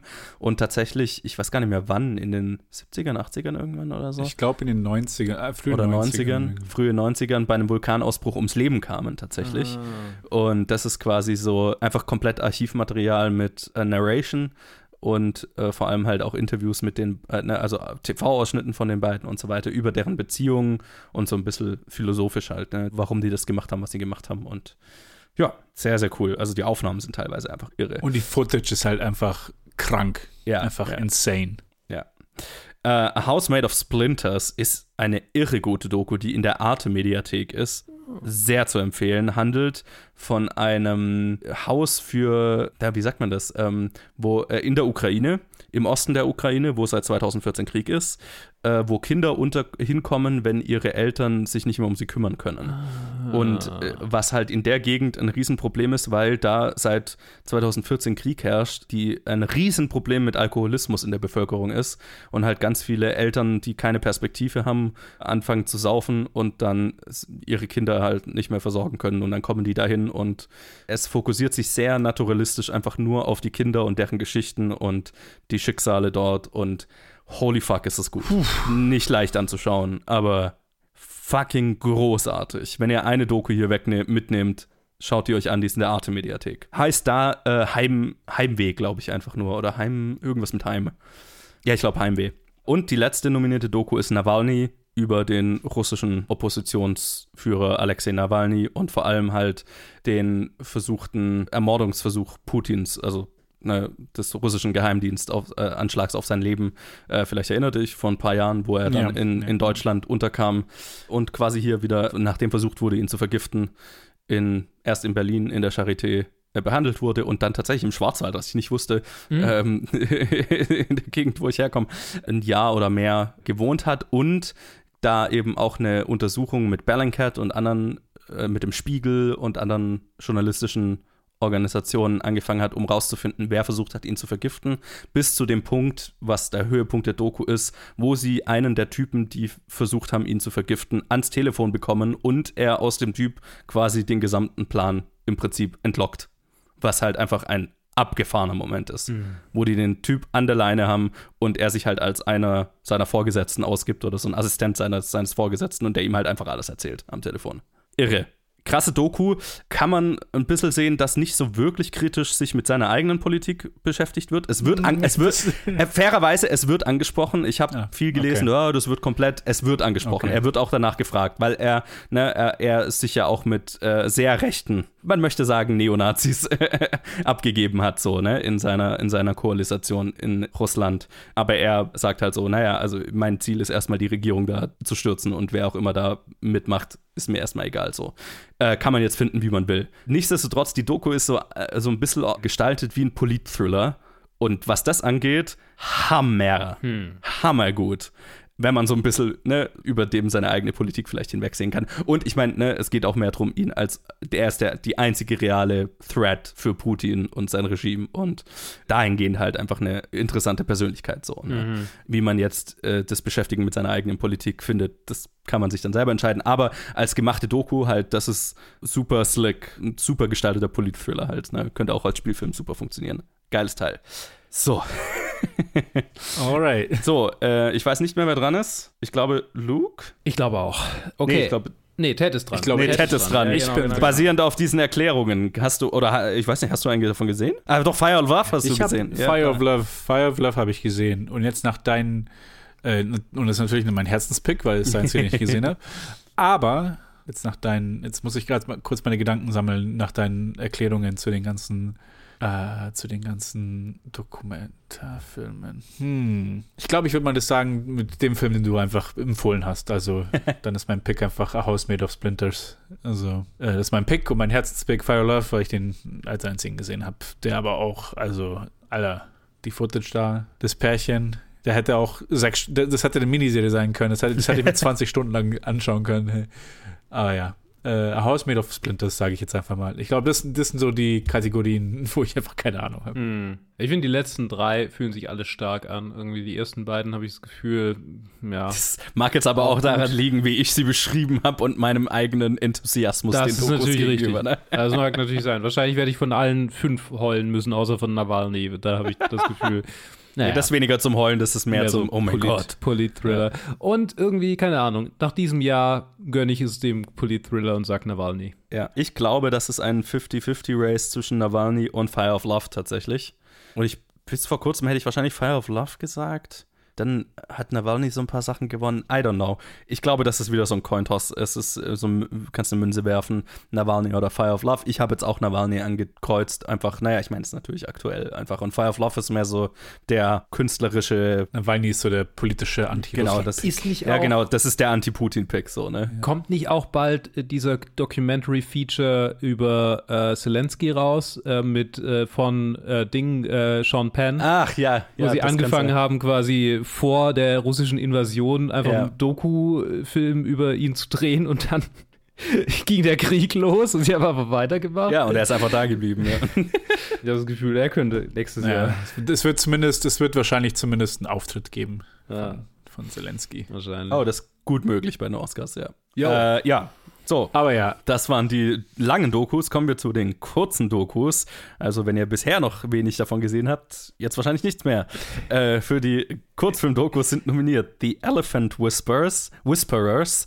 Das ist eine sehr süße Netflix-Kurzdoku über ein Paar, also ein, einen Typ und eine Frau, die sich auch im Laufe der Doku verlieben und heiraten, die sich um Elefanten kümmern. Ich weiß nicht mehr in welchem Land, ehrlich gesagt. Ich möchte jetzt Indien sagen, aber wahrscheinlich ist es falsch. Doch, wahrscheinlich schon Indien. Aber halt mitten im Nirgendwo, irgendwo im, im, im ich Wald. sag's dir gleich. Was steht hier? Ja. Details, Indien, ja. Okay. Ach ja, genau, doch, die waren irgendwo in, In Süd Tamil, ja. Genau, in Tamil, ich erinnere mich Südindien. wieder. Südindien, genau. Die sich äh, um Elefanten kümmern, die, äh, also Elefantenjungen, die verloren gehen, quasi. Ne? Oh. Wenn Elefanten durch die Gegend ziehen, dann kann es passieren, dass ein, ein, ein Elefantenbaby einfach wegläuft oder sich verirrt oder so und dann zurückgelassen wird von der Herde und ähm, dann äh, finden die die und äh, ziehen die groß. Und es ist unglaublich goldig. Und dann hast du noch diese entstehende Love Story zwischen den zwei Protagonisten, ist auch sehr goldig. Ähm, sehr süß. Die zweite ist Hall Out. Das ist extrem geil erzählt, weil es fängt so an, mitten im, ich weiß gar nicht, Sibirien oder sowas, mitten im Nirgendwo, so ein Dude, der einfach in einer Hütte wohnt oder lebt und dann geht er auf so einen Berg hoch, schaut mit seinem Fernglas rum, sieht nichts, geht wieder runter und irgendwann, das macht er irgendwie so ein paar Mal und irgendwann macht er so eine, irgendwann seine, die Tür seiner Hütte auf und dann sind 100.000 Walrösser Tja, vor seiner Tür. und dann ist so, und er es ist so, es ist fast so, fühlt sich so ein bisschen wie so ein Coen Brothers Film an, weil er reagiert dann so, ah, okay. Und dann so Stück für Stück stellt sich raus, okay, er ist halt da als Scientist oder als jemand, der halt die Walrosswanderungen beobachtet. Und durch den Klimawandel haben die, ne, die auf deren Wanderungen brauchen die immer wieder Orte, wo sie äh, zur Ruhe kommen können, resten können. Und es gibt weniger Eis, deswegen haben die immer weniger Orte, wo sie das tun können. Und deswegen crowden die sich alle auf diesen einen Landstrich, diese eine Insel. Und ja, da kommt es halt dann immer wieder zu Stampedes und ne, wo ganz viele von denen sterben und so. Also es ist mehr so ein, okay, das ist ein Faktor des Klimawandels, ne, von dem kein Schwein irgendwas mitkriegt, so. Äh, aber halt einfach sehr geil gemacht mit so ein bisschen, also am Anfang zumindest so ein bisschen Humor, weil er dir nicht sagt, worum es geht. Hm, okay. Dann ist nominiert How Do You Measure a Year, ist von dem Typ, der vor letztes Jahr schon eine Kurzdoku in den Nominierungen hatte, damals When We Were Bullies, die ich wirklich nicht geil fand. Äh, in dem Fall ist es quasi ein Home-Movie, wo er seiner Tochter ab dem zweiten Lebensjahr jedes Jahr eine Kamera ins Gesicht gehalten hat und dieselben paar Fragen gestellt hat. Ah. Und es ist einfach nur, wir schauen über die Jahre einfach wie die sich, wie die groß wird und wie die sich entwickelt und wie sich die Antworten untersch unterscheiden. Und es ist okay. Ich habe das Gefühl, es ist nicht so tiefgründig, wie er glaubt, dass es ist. es ist schon so ein bisschen hübsch, so die Beziehung zwischen Vater und Tochter, ne? wenn die dann in die Pubertät kommt und keinen Bock auf nichts hat und dann, wo sie dann 18 ist und auszieht und ins College geht und dann so, oh, jetzt war das, bedeutet mir das aber eigentlich schon viel, weil wir haben das jetzt jedes Jahr gemacht und oh, ist alles sehr, das ist sehr süß. Ist ein sehr netter Home-Movie, aber ich weiß jetzt nicht, keine Ahnung, was das hier macht. Kategorie äh, I've seen that YouTube-Video. Ja, genau. Ich wollte ja, gerade sagen, Ja, ja. ja, ja, ja, ja, genau. Ich weiß jetzt nicht, ob das ein Oscar-nominierte Doku ist. Äh, The Martha Mitchell Effect ist auch eine Netflix-Doku über Martha Mitchell, die Frau von dem, ich weiß gar nicht, was, was war der Verteidigungsminister? Oder irgend, irgend so ein hoher Typ in äh, Richard Nixons Administration, der maßgeblich mit an Watergate beteiligt war. Und der hatte eine sehr exzentrische Ehefrau Martha Mitchell, die in den amerikanischen Medien und der Politikwelt halt äh, für sehr viel Aufsehen gesorgt hat, dass da sie halt nicht so eine klassische Politiker-Ehefrau war, die so, ah ja, ich ziehe mich hübsch an und äh, lächel hübsch für die Kameras und so, sondern die halt einfach gesagt hat, wie sie äh, immer gesagt hat, was, was sie denkt und auch im Zweifelsfall Nixon angerufen hat im Weißen Haus und ihm gesagt hat, was sie an seiner Politik scheiße findet und so. Und die dann halt als Watergate war, so ein bisschen whistleblowerig unterwegs war, also ziemlich früh gesagt hat, ey, das war alles Nixon und bla, wo das noch nicht aufgedeckt war und so. Und dann von, der, von ihrem Ehemann und Nixons Regierung gesilenced wurde im Prinzip. Und erst Jahre später, also ne, sie, die haben, die, ihr Mann hat sich von ihr getrennt. Sie wurde quasi ins politische Exil geschickt und gab eine Medienkampagne gegen sie, so, ah, die ist durchgeknallt und bla bla bla. Ihr Mann ist so abgestoßen von ihr, musste sich trennen, bla bla bla. Und Jahre später wurde dann eben dieser Martha Mitchell-Effekt nach ihr benannt. Also wenn jemand quasi zum Zeitpunkt eines Skandals einfach sagt, was wirklich Sache ist und erst die Jahre oder Jahrzehnte später finden die Leute raus, oh shit, das war ja wirklich so. Also ganz interessant halt so. Hm, Amerikanische okay. Politik, die man, glaube ich, so nicht, also ich nicht auf dem Schirm hatte. Und der letzte ist Stranger at the Gate. Das ist so, ähm, ja, ich, ich hatte so meine Probleme mit der. Da geht es um einen Typ, also es fängt so an, um einen, dass so ein Typ einfach erzählt, ja, er war Soldat, amerikanischer Soldat im Irak oder Afghanistan, ich weiß es nicht mehr und kam halt sehr mit sehr viel ne, PTSD und so weiter, Hass auf Muslime zurück. Und wo dann 9-11 war, hat er sich so gedacht, oh shit, ich äh, muss hier irgendwas machen, um mein Land zu verteidigen. Und es gab halt eine Moschee in der Nähe. Und als dann seine Tochter erzählt hat, dass sie halt muslimische Kinder in der Klasse hat, hat er gedacht, oh mein Gott, ich muss da irgendwas dagegen machen und hat geplant, diese Moschee anzugreifen und die Leute alle umzubringen da drin. So. Und stellt sich raus, als er dann da mal hingegangen ist, um quasi Bilder zu machen und aufzudecken, was für böse Sachen da passieren, wurde er von den Leuten sehr warmherzig aufgenommen und die haben gemerkt, oh, da ist irgend so ein Typ, der, der hat mhm. irgend, ne, der hat Probleme und so und haben sich um den gekümmert und letztlich ist er konvertiert und ist Teil dieser Community. Oh. Also so ein bisschen so, naja, also Hass mit Liebe begegnen und so weiter. Ich fand so ein bisschen problematisch, dass der Film nicht wirklich hinterfragt, naja, was ist, wenn die jetzt skeptisch dem gegenüber gestanden wären, weil er halt so ein weirder Dude, der da, also der ja offensichtlich bösartige Absichten hatte, plötzlich bei ihnen in der Tür steht, dann hätte er die halt einfach alle umgebracht. So, ne? I don't know, hinterfragt der Film nicht. Es ist sehr eine feel-good, ja, ja, Hass mit Liebe begegnen Message. So, äh, legit, weil ist ja wirklich passiert so, ne? Aber. Ja, das Framing ist aber trotzdem wichtig. Ich fand das Framing ein bisschen arg feel-good, so dafür, mhm. was es ist. Aber interessante Geschichte, nevertheless. Ted, ja. Ah. Oder bist, bist du dran? Ich weiß, Luke, ich weiß, ich, scheißegal. Nee, äh, scheißegal. auf diesen Erklärungen. Ja. Hast du einen ah, Tipp? Ich habe ich hab echt, äh, ist schwer zu sagen. Ich glaube, das, was mir am ehesten hier hängen geblieben ist, äh, ist entweder die Elephant Whispers oder Hollout. Ja. Ich würde sagen, ich werfe mal eine Münze und ich sage Hollout. Alles klar, ich habe die Münze, Münze, geworfen und äh, sag Elephant Whisperers.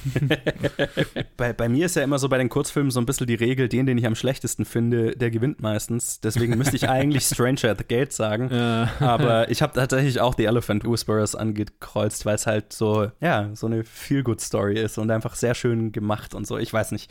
Es war so, ja, halt auch so eigentliche Feel-Good-Story. Wie diese eine Story über diesen Elefanten, der diese verantwortungsbewussten Framing so ja, genau. gefühlt. Ne? Stell dir vor, diese Story über diesen Elefanten, der diese Frau umgebracht hat und dann zurück zur Beerdigung gekommen ist, um die Beerdigung kaputt zu machen. Mit dem Framing. Ach, wäre sie nur nett gewesen. Ja, genau, hätte, hätte sie nicht ja, gemacht. Hätte ja. sie ihm was zu essen gegeben. Ja, I don't know. Kann, ja, ich, mich würden gerne andere Meinungen zu dem Film zu Stranger at the Gate. Der ist auch übrigens auf YouTube, kann man auf YouTube schauen, ah. ist vom New Yorker. Ah, okay. Tatsächlich die meisten der Kurzfilme kann man einfach im Internet, also meist die viele auf YouTube, weil die alle vom viele vom New Yorker sind und einige auf Netflix oder Apple ist einer von den animierten dann später. Viele der Kurzfilme kann man anschauen, wenn man interessiert ist. Okay, vielleicht schaffe ich es ja nächstes Mal tatsächlich auch einfach mal die Kurzfilme anzugucken, weil das, das scheint mir wenig Aufwand zu sein. Das ist wenig Aufwand. Die meisten kann man einfach so in einem Nachmittag mal wegsnacken. Auch genau, am ehesten, am ehesten Content, den ich, den ich konsumiere. ja. Total. Oh Gott, ja. Hey, man schaut alle Kurzfilme, bevor man einmal Babylon geschaut hat. Ja, total. Und ich meine, die meisten hier dieses Jahr sind auf YouTube oder Netflix. Also, so. Wir kommen zur nächsten Kategorie und das ist der Filmschnitt, Film Editing. Das sind nominiert Banshees of Inisherin, Elvis, Everything Everywhere All at Once, Tar und Top Gun Maverick. Die erste Nominierung für Top Gun. So, jetzt, ich glaube, wir hatten gerade zweimal Ted. Deswegen, Luke, bist du jetzt auf jeden Fall mal dran. Ja. Vom den Filmschnitt-Nominierungen, was würdest du denn sagen? Wir sagen Everything Everywhere All at Once ist in diesem Fall der obvious Pick von denen, die ich gesehen habe, von den dreien. Mhm. Ich will nicht immer offensichtlich sein. Ich nehme es einfach Tar, weil, ähm, Okay. weil es ist, ja, ich begründe es nicht. Ich nehme Cool. den einfach. Ich habe alle gesehen und ich bin, ich bin, ich bin hier zwischen Everything Everywhere und Top Gun. Und ich glaube, diesen holt sich Top Gun. Alright. Ich glaube auch, dass es zwischen Top Gun und Everything Everywhere ist. Und ich meine, beim Schnitt, ich sag's jedes Jahr wieder, oft ist es ja der mit dem meisten Schnitt gewinnt. Ja, ja, ja. Mit dem offensichtlichsten, ja. Mit dem offensichtlichsten. Das wäre Everything Everywhere oder Elvis. Und in dem Fall, ich glaube, dass es Everything Everywhere auch Teil des Hype-Trains und so weiter, dass es Everything Everywhere holen wird. Ich werde obvious sein. In dem Fall. Damit kommen wir zu den International Feature Films, den ausländischen Spielfilmen. Es sind nominiert im Westen nichts Neues natürlich. Dann Argentina 1985 hatten wir gerade erst reviewed. Close hatte ich vor zwei Episoden oder so reviewed. EO, den haben wir verpennt, als er rauskam. Und The Quiet Girl, der ist noch nicht raus. Äh, EO ist ein polnischer Film über einen Esel und dessen, dessen Geschichte und was mit dem so passiert. Sehr trippy. Und The Quiet Girl ist ein irischer Film, auch in irischer Sprache, nicht in Englisch größtenteils, über ein sehr schüchternes Mädchen, das aus einer ärmlichen Familie kommt und für einen Sommer zu Bekannten auf einen anderen Hof, also ne, sie wohnt auf einem Hof, äh, auf einen anderen Hof geschickt wird, weil ihre Familie sich nicht leisten kann, für sie zu sorgen oder generell für ihre vielen Kinder zu sorgen und ähm, wie sie dann langsam aber sicher dort, einfach nur weil Leute Interesse an ihr zeigen, anfängt vielleicht ein bisschen aufzublühen. Oh. Und zu dem sehr stoischen und grumpy Vater der Familie, in die sie kommt, so langsam aber sicher so eine sehr feinfühlige Beziehung aufzubauen. Sehr quiet, dieser Film, und sehr subtil. Der gibt dir nicht viel im Dialog, das ist alles in kleinen Momenten. Sehr süß, sehr schön. Hm. Luke, ich mach dich gleich nochmal, weil wir hatten Ted vorhin Ja. zweimal. Ich bitte darum. ich, ich, Fairness muss sein. Äh, Äh, was denkst du denn? All Quiet on the Western Front. Ich sag, das ist der International Feature Film und was das Best Picture Pick für mich ist, das werden wir nachher sehen. Uh, okay. Same, ja, im Westen nichts Neues ist mein Pick. Ich habe auch nur Argentina von den anderen Vieren gesehen, aber ich glaube, im Westen nichts Neues ist der, der ihn holt. Ja, absolut. Das ist, glaube ich, eine der einfachsten Kategorien. Das ist einfach entschieden seit Monaten. Damit kommen wir zum nächsten. Make-up and Hairstyling. Es sind nominiert, auch im Westen nichts Neues. The Batman, Black Panther, Wakanda Forever, Elvis und The Whale. So, Ted, jetzt bist du wieder dran. Was hast du Ähm, gesehen? Was würdest du tippen? Ah, hier habe ich tatsächlich am wenigsten, also hier habe ich nur zwei Filme, Elvis und im Westen nichts Neues gesehen. Aber ich glaube nicht, dass die beiden den kriegen werden. Habe ich nicht das Gefühl. Ich würde sagen, das ist der Marvel-Pick. Das ist Black Panther, Wakanda Forever. Okay. Habe ich, sage ich jetzt erst einfach mal. Make-up und Hairstyling hört sich irgendwie für mich richtig an für diesen Film. Ich habe den Trailer von The Whale gesehen und deswegen gebe ich diesem Film den Pick. Äh, ja, also äh, ich habe es, glaube ich, in vergangenen Jahren schon mal gesagt, dieser Award ist oft ein Award für das beste äh, Prosthetic Make-up. Also, ne, und es ist so ein bisschen weird und da kann man jetzt auch bestimmt gesellschaftlich drüber diskutieren. Es ist oft für Fatsuits. Ja. Also wenn dünne Schauspieler dick gemacht werden. Leid, also hm, weiß ich nicht, was das aussagt. Ist auch tatsächlich bei den Nominierungen so ein bisschen so ein Ding, die Vorsitzenden dieser, dieses Academy Branches sind alle so Prosthetic Make-up-Leute. Klar, Also das das, spielt da auch mit rein. Als Damn! als jemand, der alle drei Staffeln von Glow Up äh, in, innerhalb der letzten paar Wochen angeguckt hat, kann ich dir sagen, es ist auch so super schwer zu machen, einfach Ja. gutes Prosthetic Make-up. Also es ist schon, Fairerweise muss man auch sagen, ne, deswegen haben wir Oscar-Gewinner Suicide Squad. Das ist nicht unberechtigt, dass das oft. Es, es ist so ein bisschen weird, dass es oft Fatsuits sind. Tatsächlich habe ich aber Elvis angekreuzt. Einfach nur wegen der halt, ne, weil Elvis sehr gut ankam und weil The Whale halt A, ein polarisierender Film ist, ein fucking deprimierender Film. Und Elvis halt mehr so Spaß macht und äh, halt so ein bisschen eine alte Zeit wieder aufleben lässt, ne? Für die, nicht nur für die Kostüme, sondern auch für das Make-up und die Frisuren und so weiter. Habe ich okay. Elvis angekreuzt. Das wäre jetzt mal den Trend etwas gebrochen, in, in, wenn das sich bewahrheiten sollte. Damit kommen wir zur Original Score, also der Originalmusik für einen Film. Nominiert sind Im Westen nichts Neues, ha, schon wieder, Babylon, Banshees of Inisherin, Everything Everywhere All at Once und The Fablemans. Hm. Äh, Lu Luke, du bist dran. Ich bin dran. Okay, der Original Score von All Quiet on the Western Front ist interessant. Sehr minimalistisch, sehr Mhm. repetitiv, aber passt damit natürlich auch sehr gut zu seinem Thema. Babylon, kann ich mir vorstellen, ist hervorragend. Da ist es ein Damien Chazelle. Das ist derselbe, genau, selbe Komponist wie alle Damien Ja. Chazelle-Filme, deswegen, ne, groß. Banshees of Inisherin kann ich mir überhaupt nicht vorstellen. Everything Everywhere All at Once. Ich kann mich nicht gut an den Score erinnern. Und The Fablemans, whatever. John Williams. Ah, okay, alles klar. Übrigens mit, mit dieser Nominierung schon wieder seinen eigenen Rekord gebrochen, als nach Walt Disney der Typ mit den meisten Nominierungen aller Zeiten. Ja. Irgendwie über 50. Ja, okay. Krass, okay. Ich würde sagen, ich gehe zu All Quiet. Nee, ich gehe zu Babylon. Ich, ich gebe ihn. Den gebe ich Babylon. Alright. Ja, ich glaube, wir hatten schon so oft drüber geredet, wie ihr über irgendeinen Score, ah, den habe ich schon hoch und runter gehört und ich habe den nach dem Film komplett wieder vergessen, weil ich weil die Musik einfach oft nicht hängen bleibt. Ich muss sagen, ich war sehr überrascht, als hat, hat im Westen nichts Neues das bei den BAFTAs den gewonnen, gell, oder? Yep. Mhm. Und ich glaube, ich habe ich meine mich zu erinnern, in den Reviews gesagt zu haben, dass ich kein großer Fan vom Score war. Yep. Wir hatten uns unterhalten. Ich war ein sehr großer Fan und du überhaupt nicht.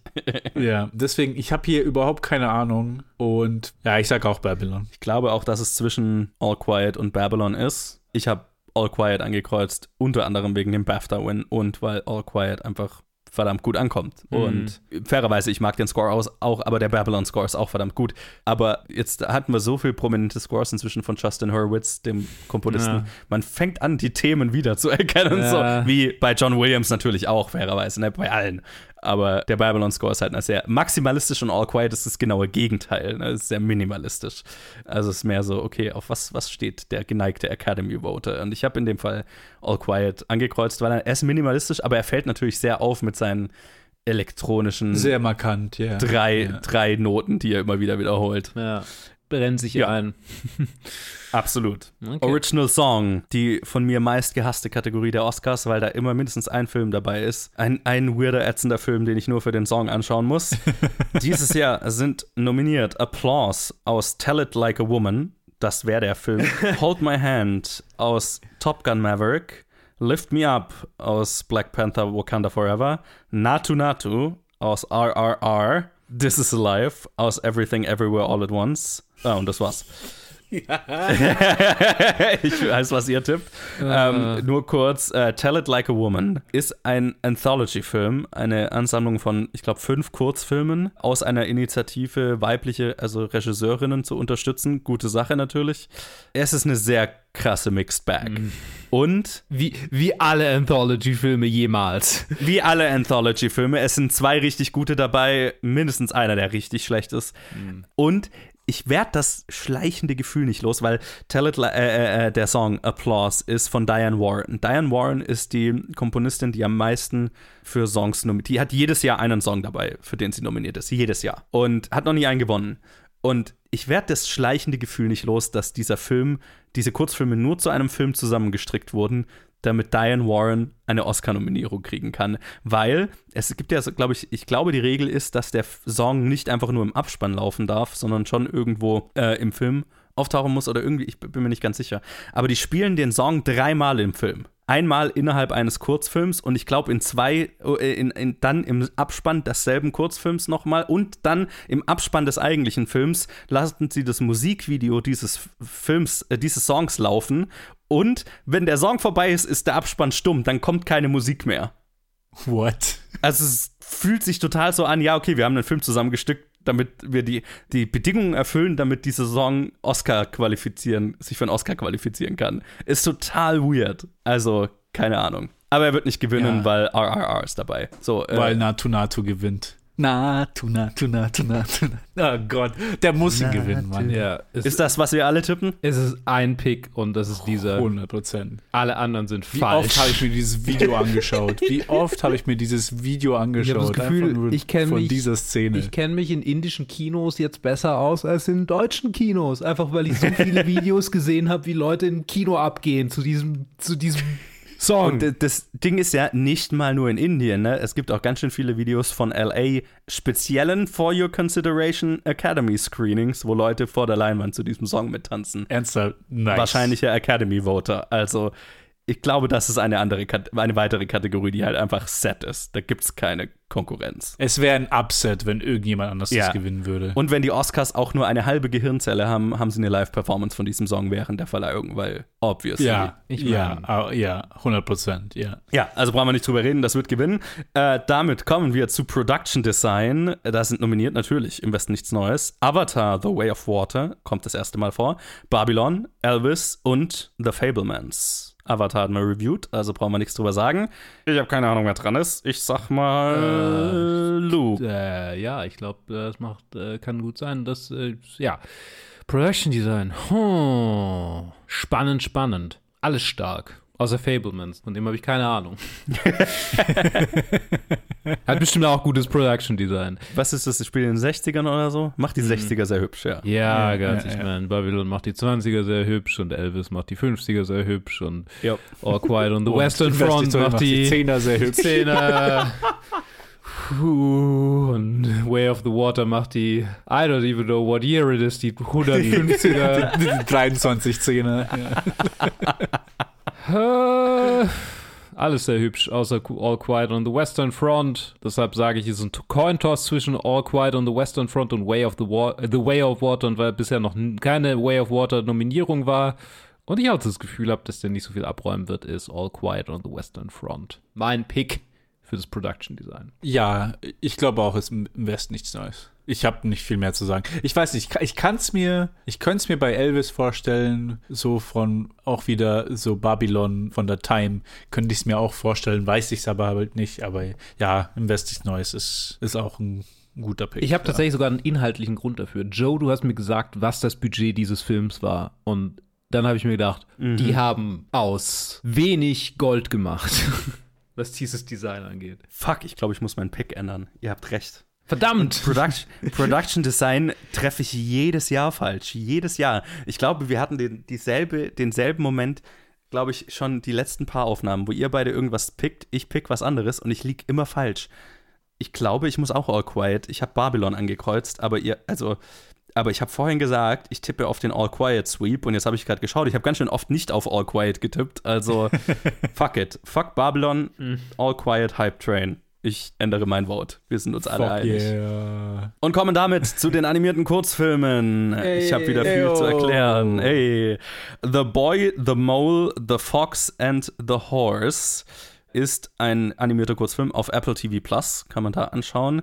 Es ist ein bisschen ein möchtegern Winnie the Pooh Film Ha. und ich habe ihn low-key ein bisschen gehasst, ehrlich gesagt. Es ist so äh, ein, ein kleiner Junge, der sich im Schnee verläuft, trifft auf einen Maulwurf und die beiden freunden sich an und sagen, ha, komm, wir gehen zum Fluss, weil beim Fluss kann man immer nach Hause finden. Und dann treffen sie auf einen Fuchs und auf ein Pferd und der Fuchs und die anderen verstehen sich erst nicht, aber letztlich ist der Film wahnsinnig lang und jede zweite Line ist einfach eine Binsenweisheit. So. Naja, wenn wir uns nur alle lieben, dann wird alles gut. Oder wir sind deine Familie und wir Freund, Freunde sind die beste Familie. Keine Ahnung. That's what a cult member would say. Ja, genau. Jede zweite Line in diesem Film ist einfach so ein Inspirationsposter, das irgendwo irgendjemand hängen hat. Ah. Äh, ich habe Slowkey ein bisschen gehasst und wahrscheinlich würde deswegen gewinnen. The Flying Sailor ist der nächste. Das ist ein sehr abstrakter äh, Animationsfilm. Ich glaube, basierend auf einer wahren Geschichte über, wo in einem irgendeinem Hafen zwei Schiffe kollidiert sind, und explodiert sind und äh, der, äh, es handelt von einem Seemann, der von der Explosion durch die Luft geschleudert wird und quasi während er durch die Luft fliegt, über sein Leben philosophiert. Das klingt witzig. Es ist ein bisschen witzig, sehr abstrakt und philosophisch und bla bla bla.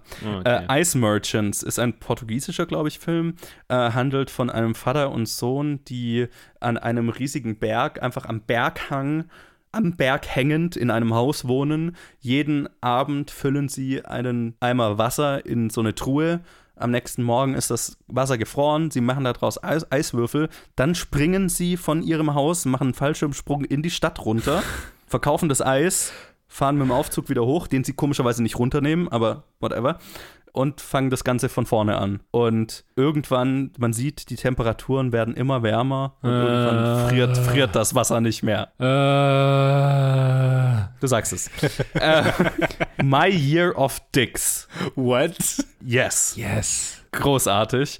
Ist eine autobiografische Coming-of-Age-Story einer der Animateurin, also die, die, die Frau, die den Film gemacht hat, nimmt quasi Auszüge aus ihrem, hat immer mal echte Auszüge aus einem wahrscheinlich echten Videotagebuch, das sie als Teenagerin aufgenommen hat, aus dem Jahr, wo sie beschlossen hat, dieses Jahr verliere ich meine Jungfräulichkeit und erzählt, erzählt quasi vier Geschichten von vier Jungs, bei denen sie sich jeweils gedacht hat, ja, du, dich, dich nehme ich dafür. Und ja, genau, T- Teenage Angst, Awkwardness, über Se Finden der eigenen Sexualität und mehr Teenage Awkwardness. Sehr geil. Ist auf Vimeo, glaube ich, einfach zu ver Ah, cool. verfügbar. Große. Oder auf Hulu, auf dem amerikanischen Streaming-Markt ist er auf Hulu einfach. An ostrich told me the world is fake and I think I believe it.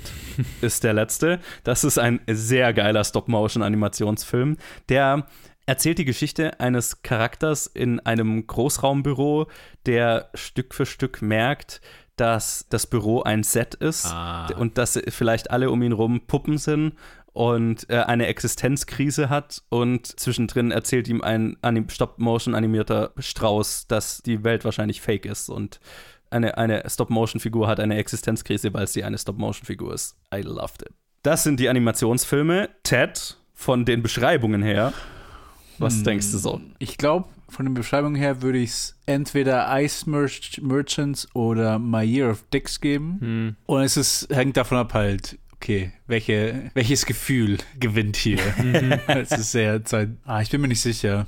Ich sage Ice Merchants. Alright. Ich nehme My Year of Dicks. Ich, ich nehme nichts, von dem ich nicht glaube, dass ich es mögen würde. In dem Fall bin ich st- strikt nach der Regel gegangen, was ich am wenigsten mag, gewinnt. Und deswegen habe ich The Boy, The Mole, The Fox and The Horse angekreuzt.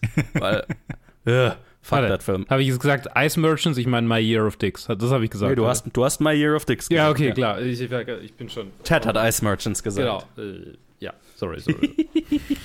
Wir sind fast durch. ja. Ähm, ja, das sind die Animationskurzfilme. Kommen wir zu den Live-Action-Kurzfilmen, zu den Kurzspielfilmen. Es sind nomini nominiert An Irish Goodbye, eine irische Komödie über, ein, über zwei Brüder, einer davon mit Down-Syndrom, deren Mutter gestorben ist und der äh, jüngere Bruder mit Down-Syndrom, also der ältere Bruder wohnt in London inzwischen und der jüngere Bruder möchte eigentlich auf der Farm weiterleben, auf der er mit der Mutter gelebt hat, aber was halt nicht geht, weil er sich nicht um sich selber kümmern kann. Und um seinen Bruder so ein bisschen da zu behalten noch und vielleicht zu überzeugen, also er, die, sie haben die Bucketlist ihrer Mutter gefunden, wo ihre Mutter quasi aufgeschrieben hat, alles, was sie machen will, bevor sie stirbt, was sie nichts davon machen konnte, weil sie halt krank war. Und sie beschließen mit der Urne, mit der Asche ihrer Mutter, all das zu machen, was ihre Mutter noch machen wollte. Und es ist sehr lustig. Ivalu ist ein dänisch-grönländischer Film über eine junge, ähm, ich weiß nicht, wie man die Ureinwohner von Grönland nennt, aber eine, eine, eine junge Fra äh, Frau, ein junges Mädchen, deren große Schwester eines Tages plötzlich verschwindet.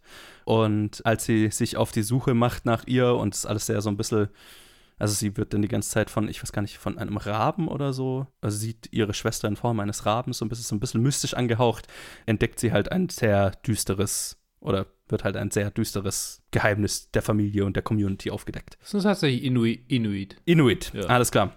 Le Pupille ist, oder ich, es ist ein italienischer Film. Ich, es, ich lese es immer französisch, Le Pupille, aber es müsste, glaube ich, Le Pupille dann sein. Le Pupille. Ähm, Le Pupille, der ist von, ich weiß nicht, einem, einem der Three Amigos produziert. Ich, es war nicht Inarritu, wer ist der andere? Äh, Del Toro und wer ist der dritte? Coron. Quaron. Coron. Ich glaube, Coron hat den mitproduziert. Und es handelt von einer Gruppe Waisenkinder in Italien während dem Zweiten Weltkrieg, die in einem Kloster leben, ne, als, als Waisenkinder. Und da gibt es den Aberglauben in der Bevölkerung, dass äh, die Stimmen von Wei die Gebete von Waisenkindern von Gott am ehesten erhört würden, werden, weil sie so unschuldig sind. Und deswegen vermarkten die Nonnen diese Kinder quasi so, dass äh, Einheimische kommen können, Spenden geben an das Kloster und dann beten quasi die Kinder für was auch immer die Leute wollen, dass sie beten. Und eine wohlhabendere Frau bringt halt eine super lecker aussehende Torte, die sie gemacht hat, damit die, ich weiß gar nicht mehr, was genau sie will. Äh, und dann ist so, äh, er ist auf Disney Plus. Er ist sehr lustig. Man kann ihn sich da angucken, auch wenn die, äh, ich würde ihn empfehlen, wenn die Beschreibung jetzt weird ist. Dann geht es so ein bisschen drum, ne? Dann, als dann die Kinder alle diese Torte bekommen sollen, beschließt dann die eine Nonne sozusagen, ja, aber was wir jetzt auch tun könnten als wahre Christinnen, Hm. ist, wir zeigen jetzt, wie stark wir sind und verzichten und spenden quasi unsere Torte dem Kardinal oder wie, äh, dem obersten Kirchenmacker halt. So, ne? Und dann ein Mädchen lehnt sich da so ein bisschen dagegen auf. Es ist sehr lustig, es ist sehr Okay. süß. Ich habe es sehr schlecht beschrieben. Disney Plus, einfach angucken. Night Ride ist ein norwegischer, glaube ich, Film über eine äh, kleinwüchsige Frau, die eine, mitten in der Nacht an einer Tramstation ist. Und als äh, es ist Winter und als die Tram ankommt, sagt, fragt sie den Tram äh, und der Tramfahrer sagt, "Ja, ich habe jetzt Pause, ich gehe jetzt Pause machen, wir starten in 20 Minuten oder so, fragt sie ihn, hey, kann ich denn bitte in der Tram warten? Er sagt, nö, da kann ich dich nicht unbeaufsichtigt reinlassen. Also klaut sie die Tram Nice. und fährt damit weg und dann nimmt sie, hält sie an den Stationen an und nimmt die Leute mit und dann ist dann eine junge Frau und dann steigen auch so ein paar halbstarke junge Männer ein und die fangen dann an, ja, der Frau zu nahe zu kommen und so weiter und es ist dann so, mehr sage ich gar nicht, ne, es entwickelt sich so halt, kann sie, sollte sie da was machen, kann sie da was machen in ihrer Position, bla bla bla bla. bla. The Red Suitcase, mein persönlicher Favorit, ist ein französisch-iranischer Film, glaube ich, handelt von einem iranischen Mädchen, das nee, in Luxemburg. Sie kommt in Luxemburg am Flughafen an und nimmt ihren Koffer, ihren roten Koffer vom Band und traut sich dann nicht so wirklich weiter aus dem Flughafen raus. Ne, wird erst wird von den, der Flughafenpolizei überprüft, ne, weil, die, weil sie halt verdächtig aussieht, weil sie nicht, weil sie wartet, sie geht nicht raus und stellt sich ziemlich schnell raus, da draußen wartet ein Mann, an den sie zwangsverheiratet wurde, quasi auf ihre Ankunft und äh, es ist so ein bisschen ein Thriller einfach, als sie dann beschließt, sich zu verkleiden, mehr oder weniger, also ihre Hijab abzuziehen und äh, sich versucht, an dem vorbeizuschleichen, ohne dass er sie entdeckt und ja, sich in ein fremdes Land zu begeben, ohne Geld, ohne, irgend, ohne die Sprache zu wissen, aber um nicht diese Zwangsehe eingehen zu müssen. Ziemlich krasses Ding. Hm. Das ist tatsächlich ein luxemburgischer Film. Luxemburgisch, ja. Genau, sie sprechen also die Französisch. Ja, ich glaube, sie sprechen Französisch. Oder ich, die Crew ist Französisch. Whatever. Scheißegal. Sehr guter Film. So, Huh. Luke, du wärst dran. Ah, ich habe mir nebenher bei jedem Film mal kurz so ein paar die, die, die Bilder angeguckt, die auf Google so aufkommen. Mhm. Und ich würde sagen, so vom Gefühl her, ich schwanke zwischen, oh, alle, könnten alle stark sein, haben alle was.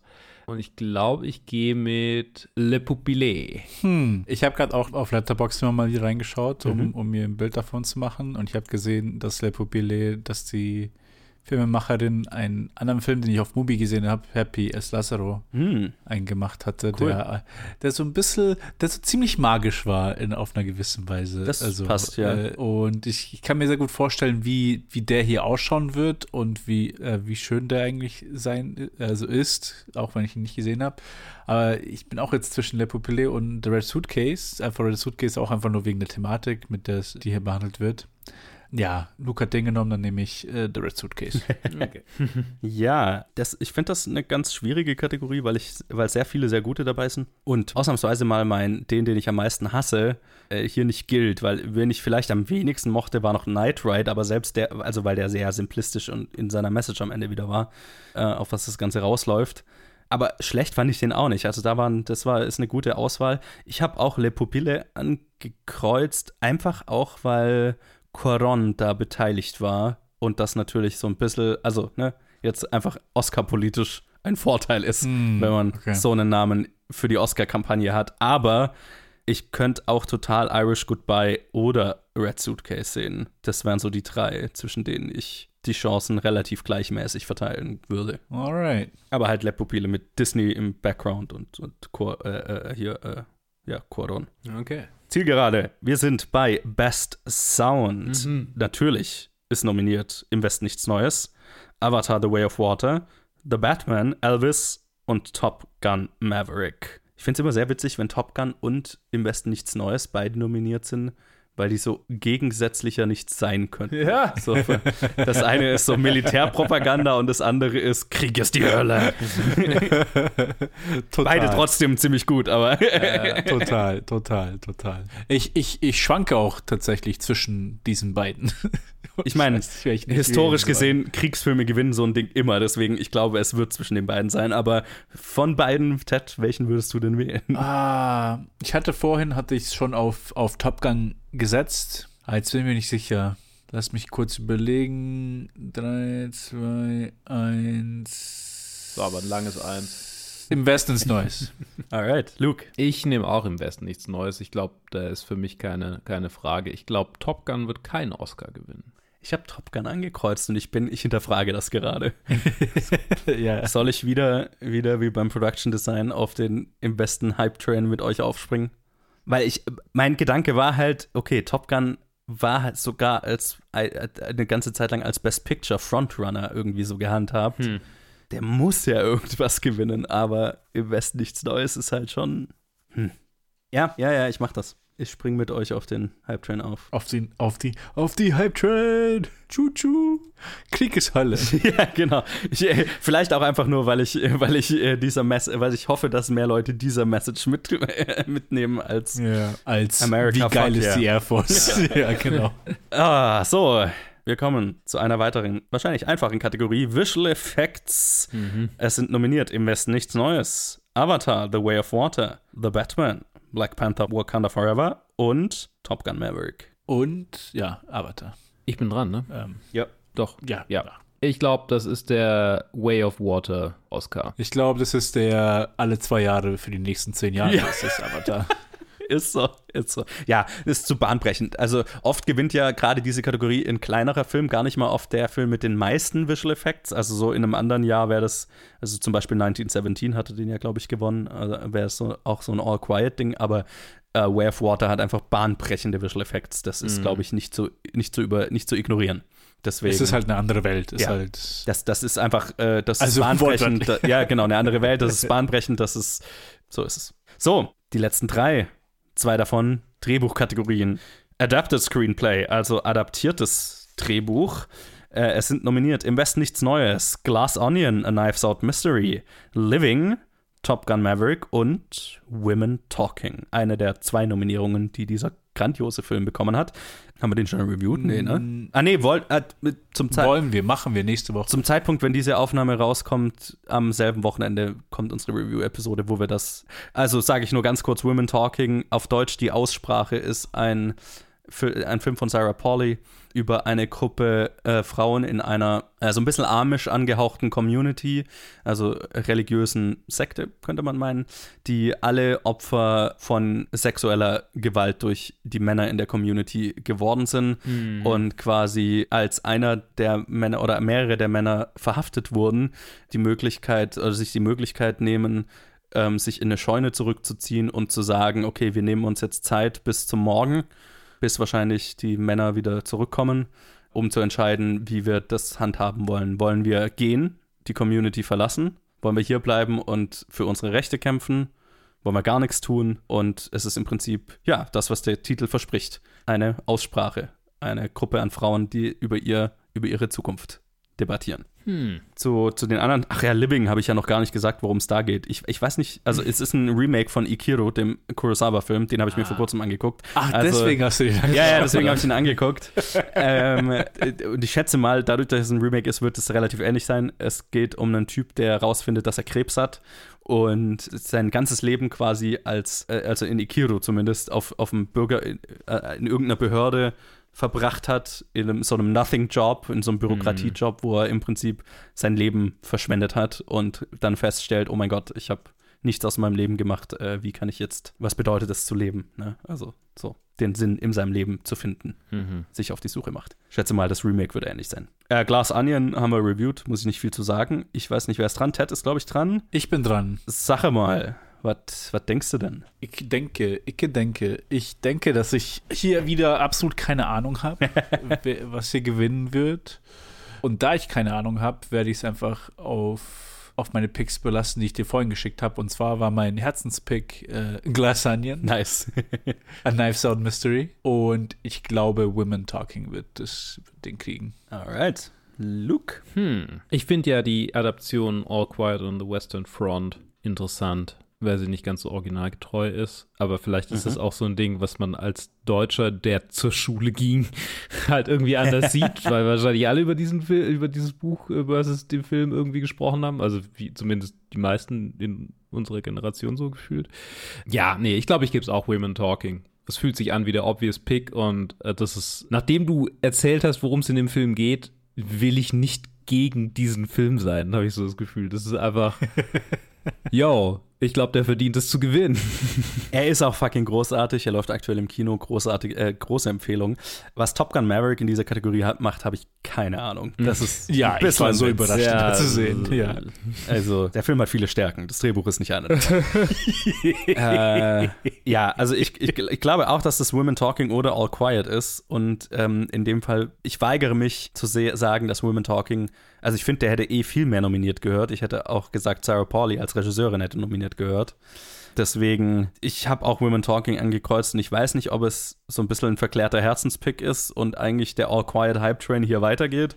Aber ja, also wenn der was gewinnt, dann ja wohl das Drehbuch, weil das ist halt einfach, ne? Ja. Das ist eine Buchadaption und es ist 90% Dialog, so, ne? Das ist, äh, ja. Schauspielkategorie oder Drehbuchkategorie, ne? Sind wir uns doch einig. Und damit kommen wir zur vorletzten Kategorie, den Originaldrehbüchern, Original Screenplay. Es sind nominiert The Banshees of Inisherin, Everything Everywhere All at Once, The Fablemans, Tar und Triangle of Sadness. So, Ted. Äh, nee, Luke, du bist dran.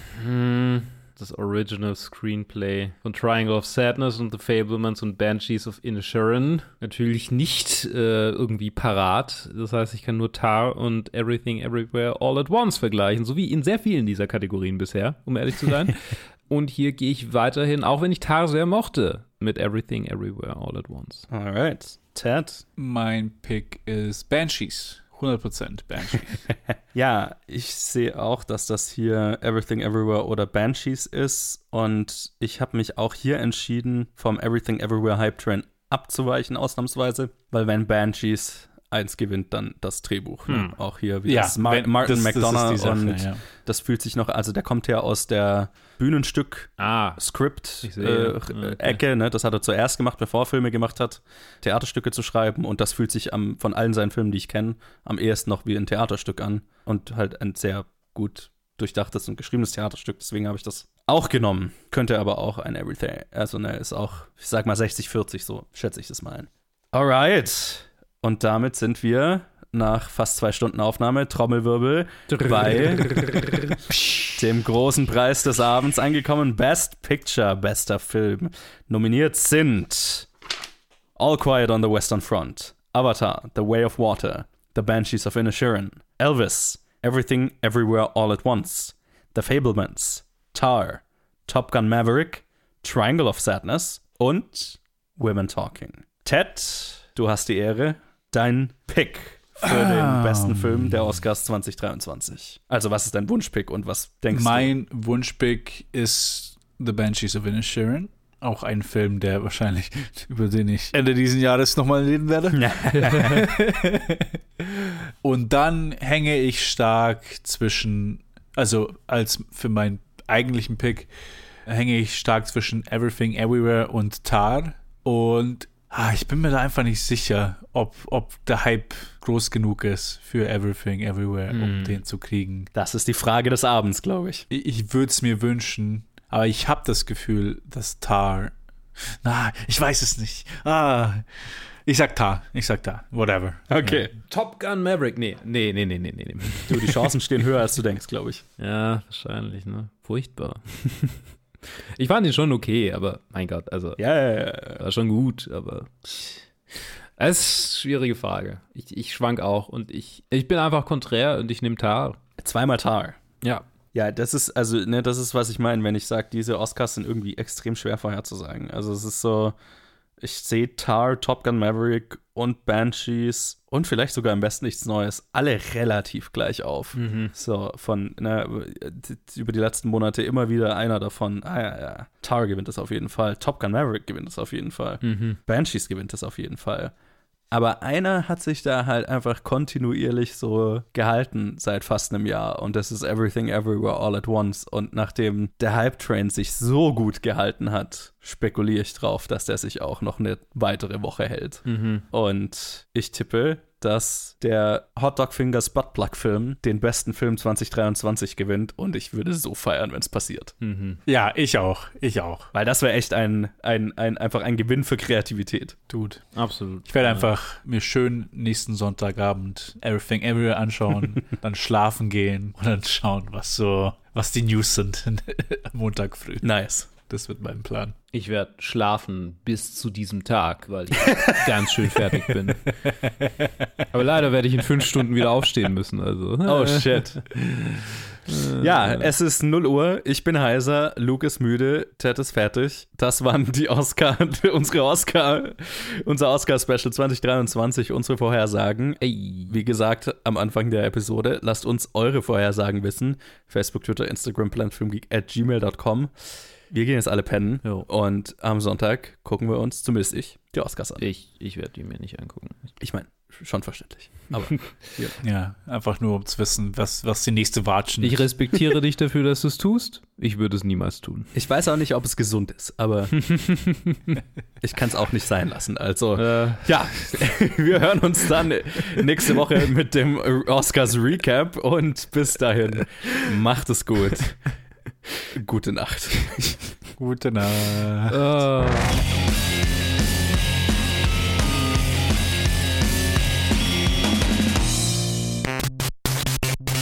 Das Wort zum Sonntag. Ich weiß auch nicht, ob es gesund ist, aber ich kann es nicht lassen.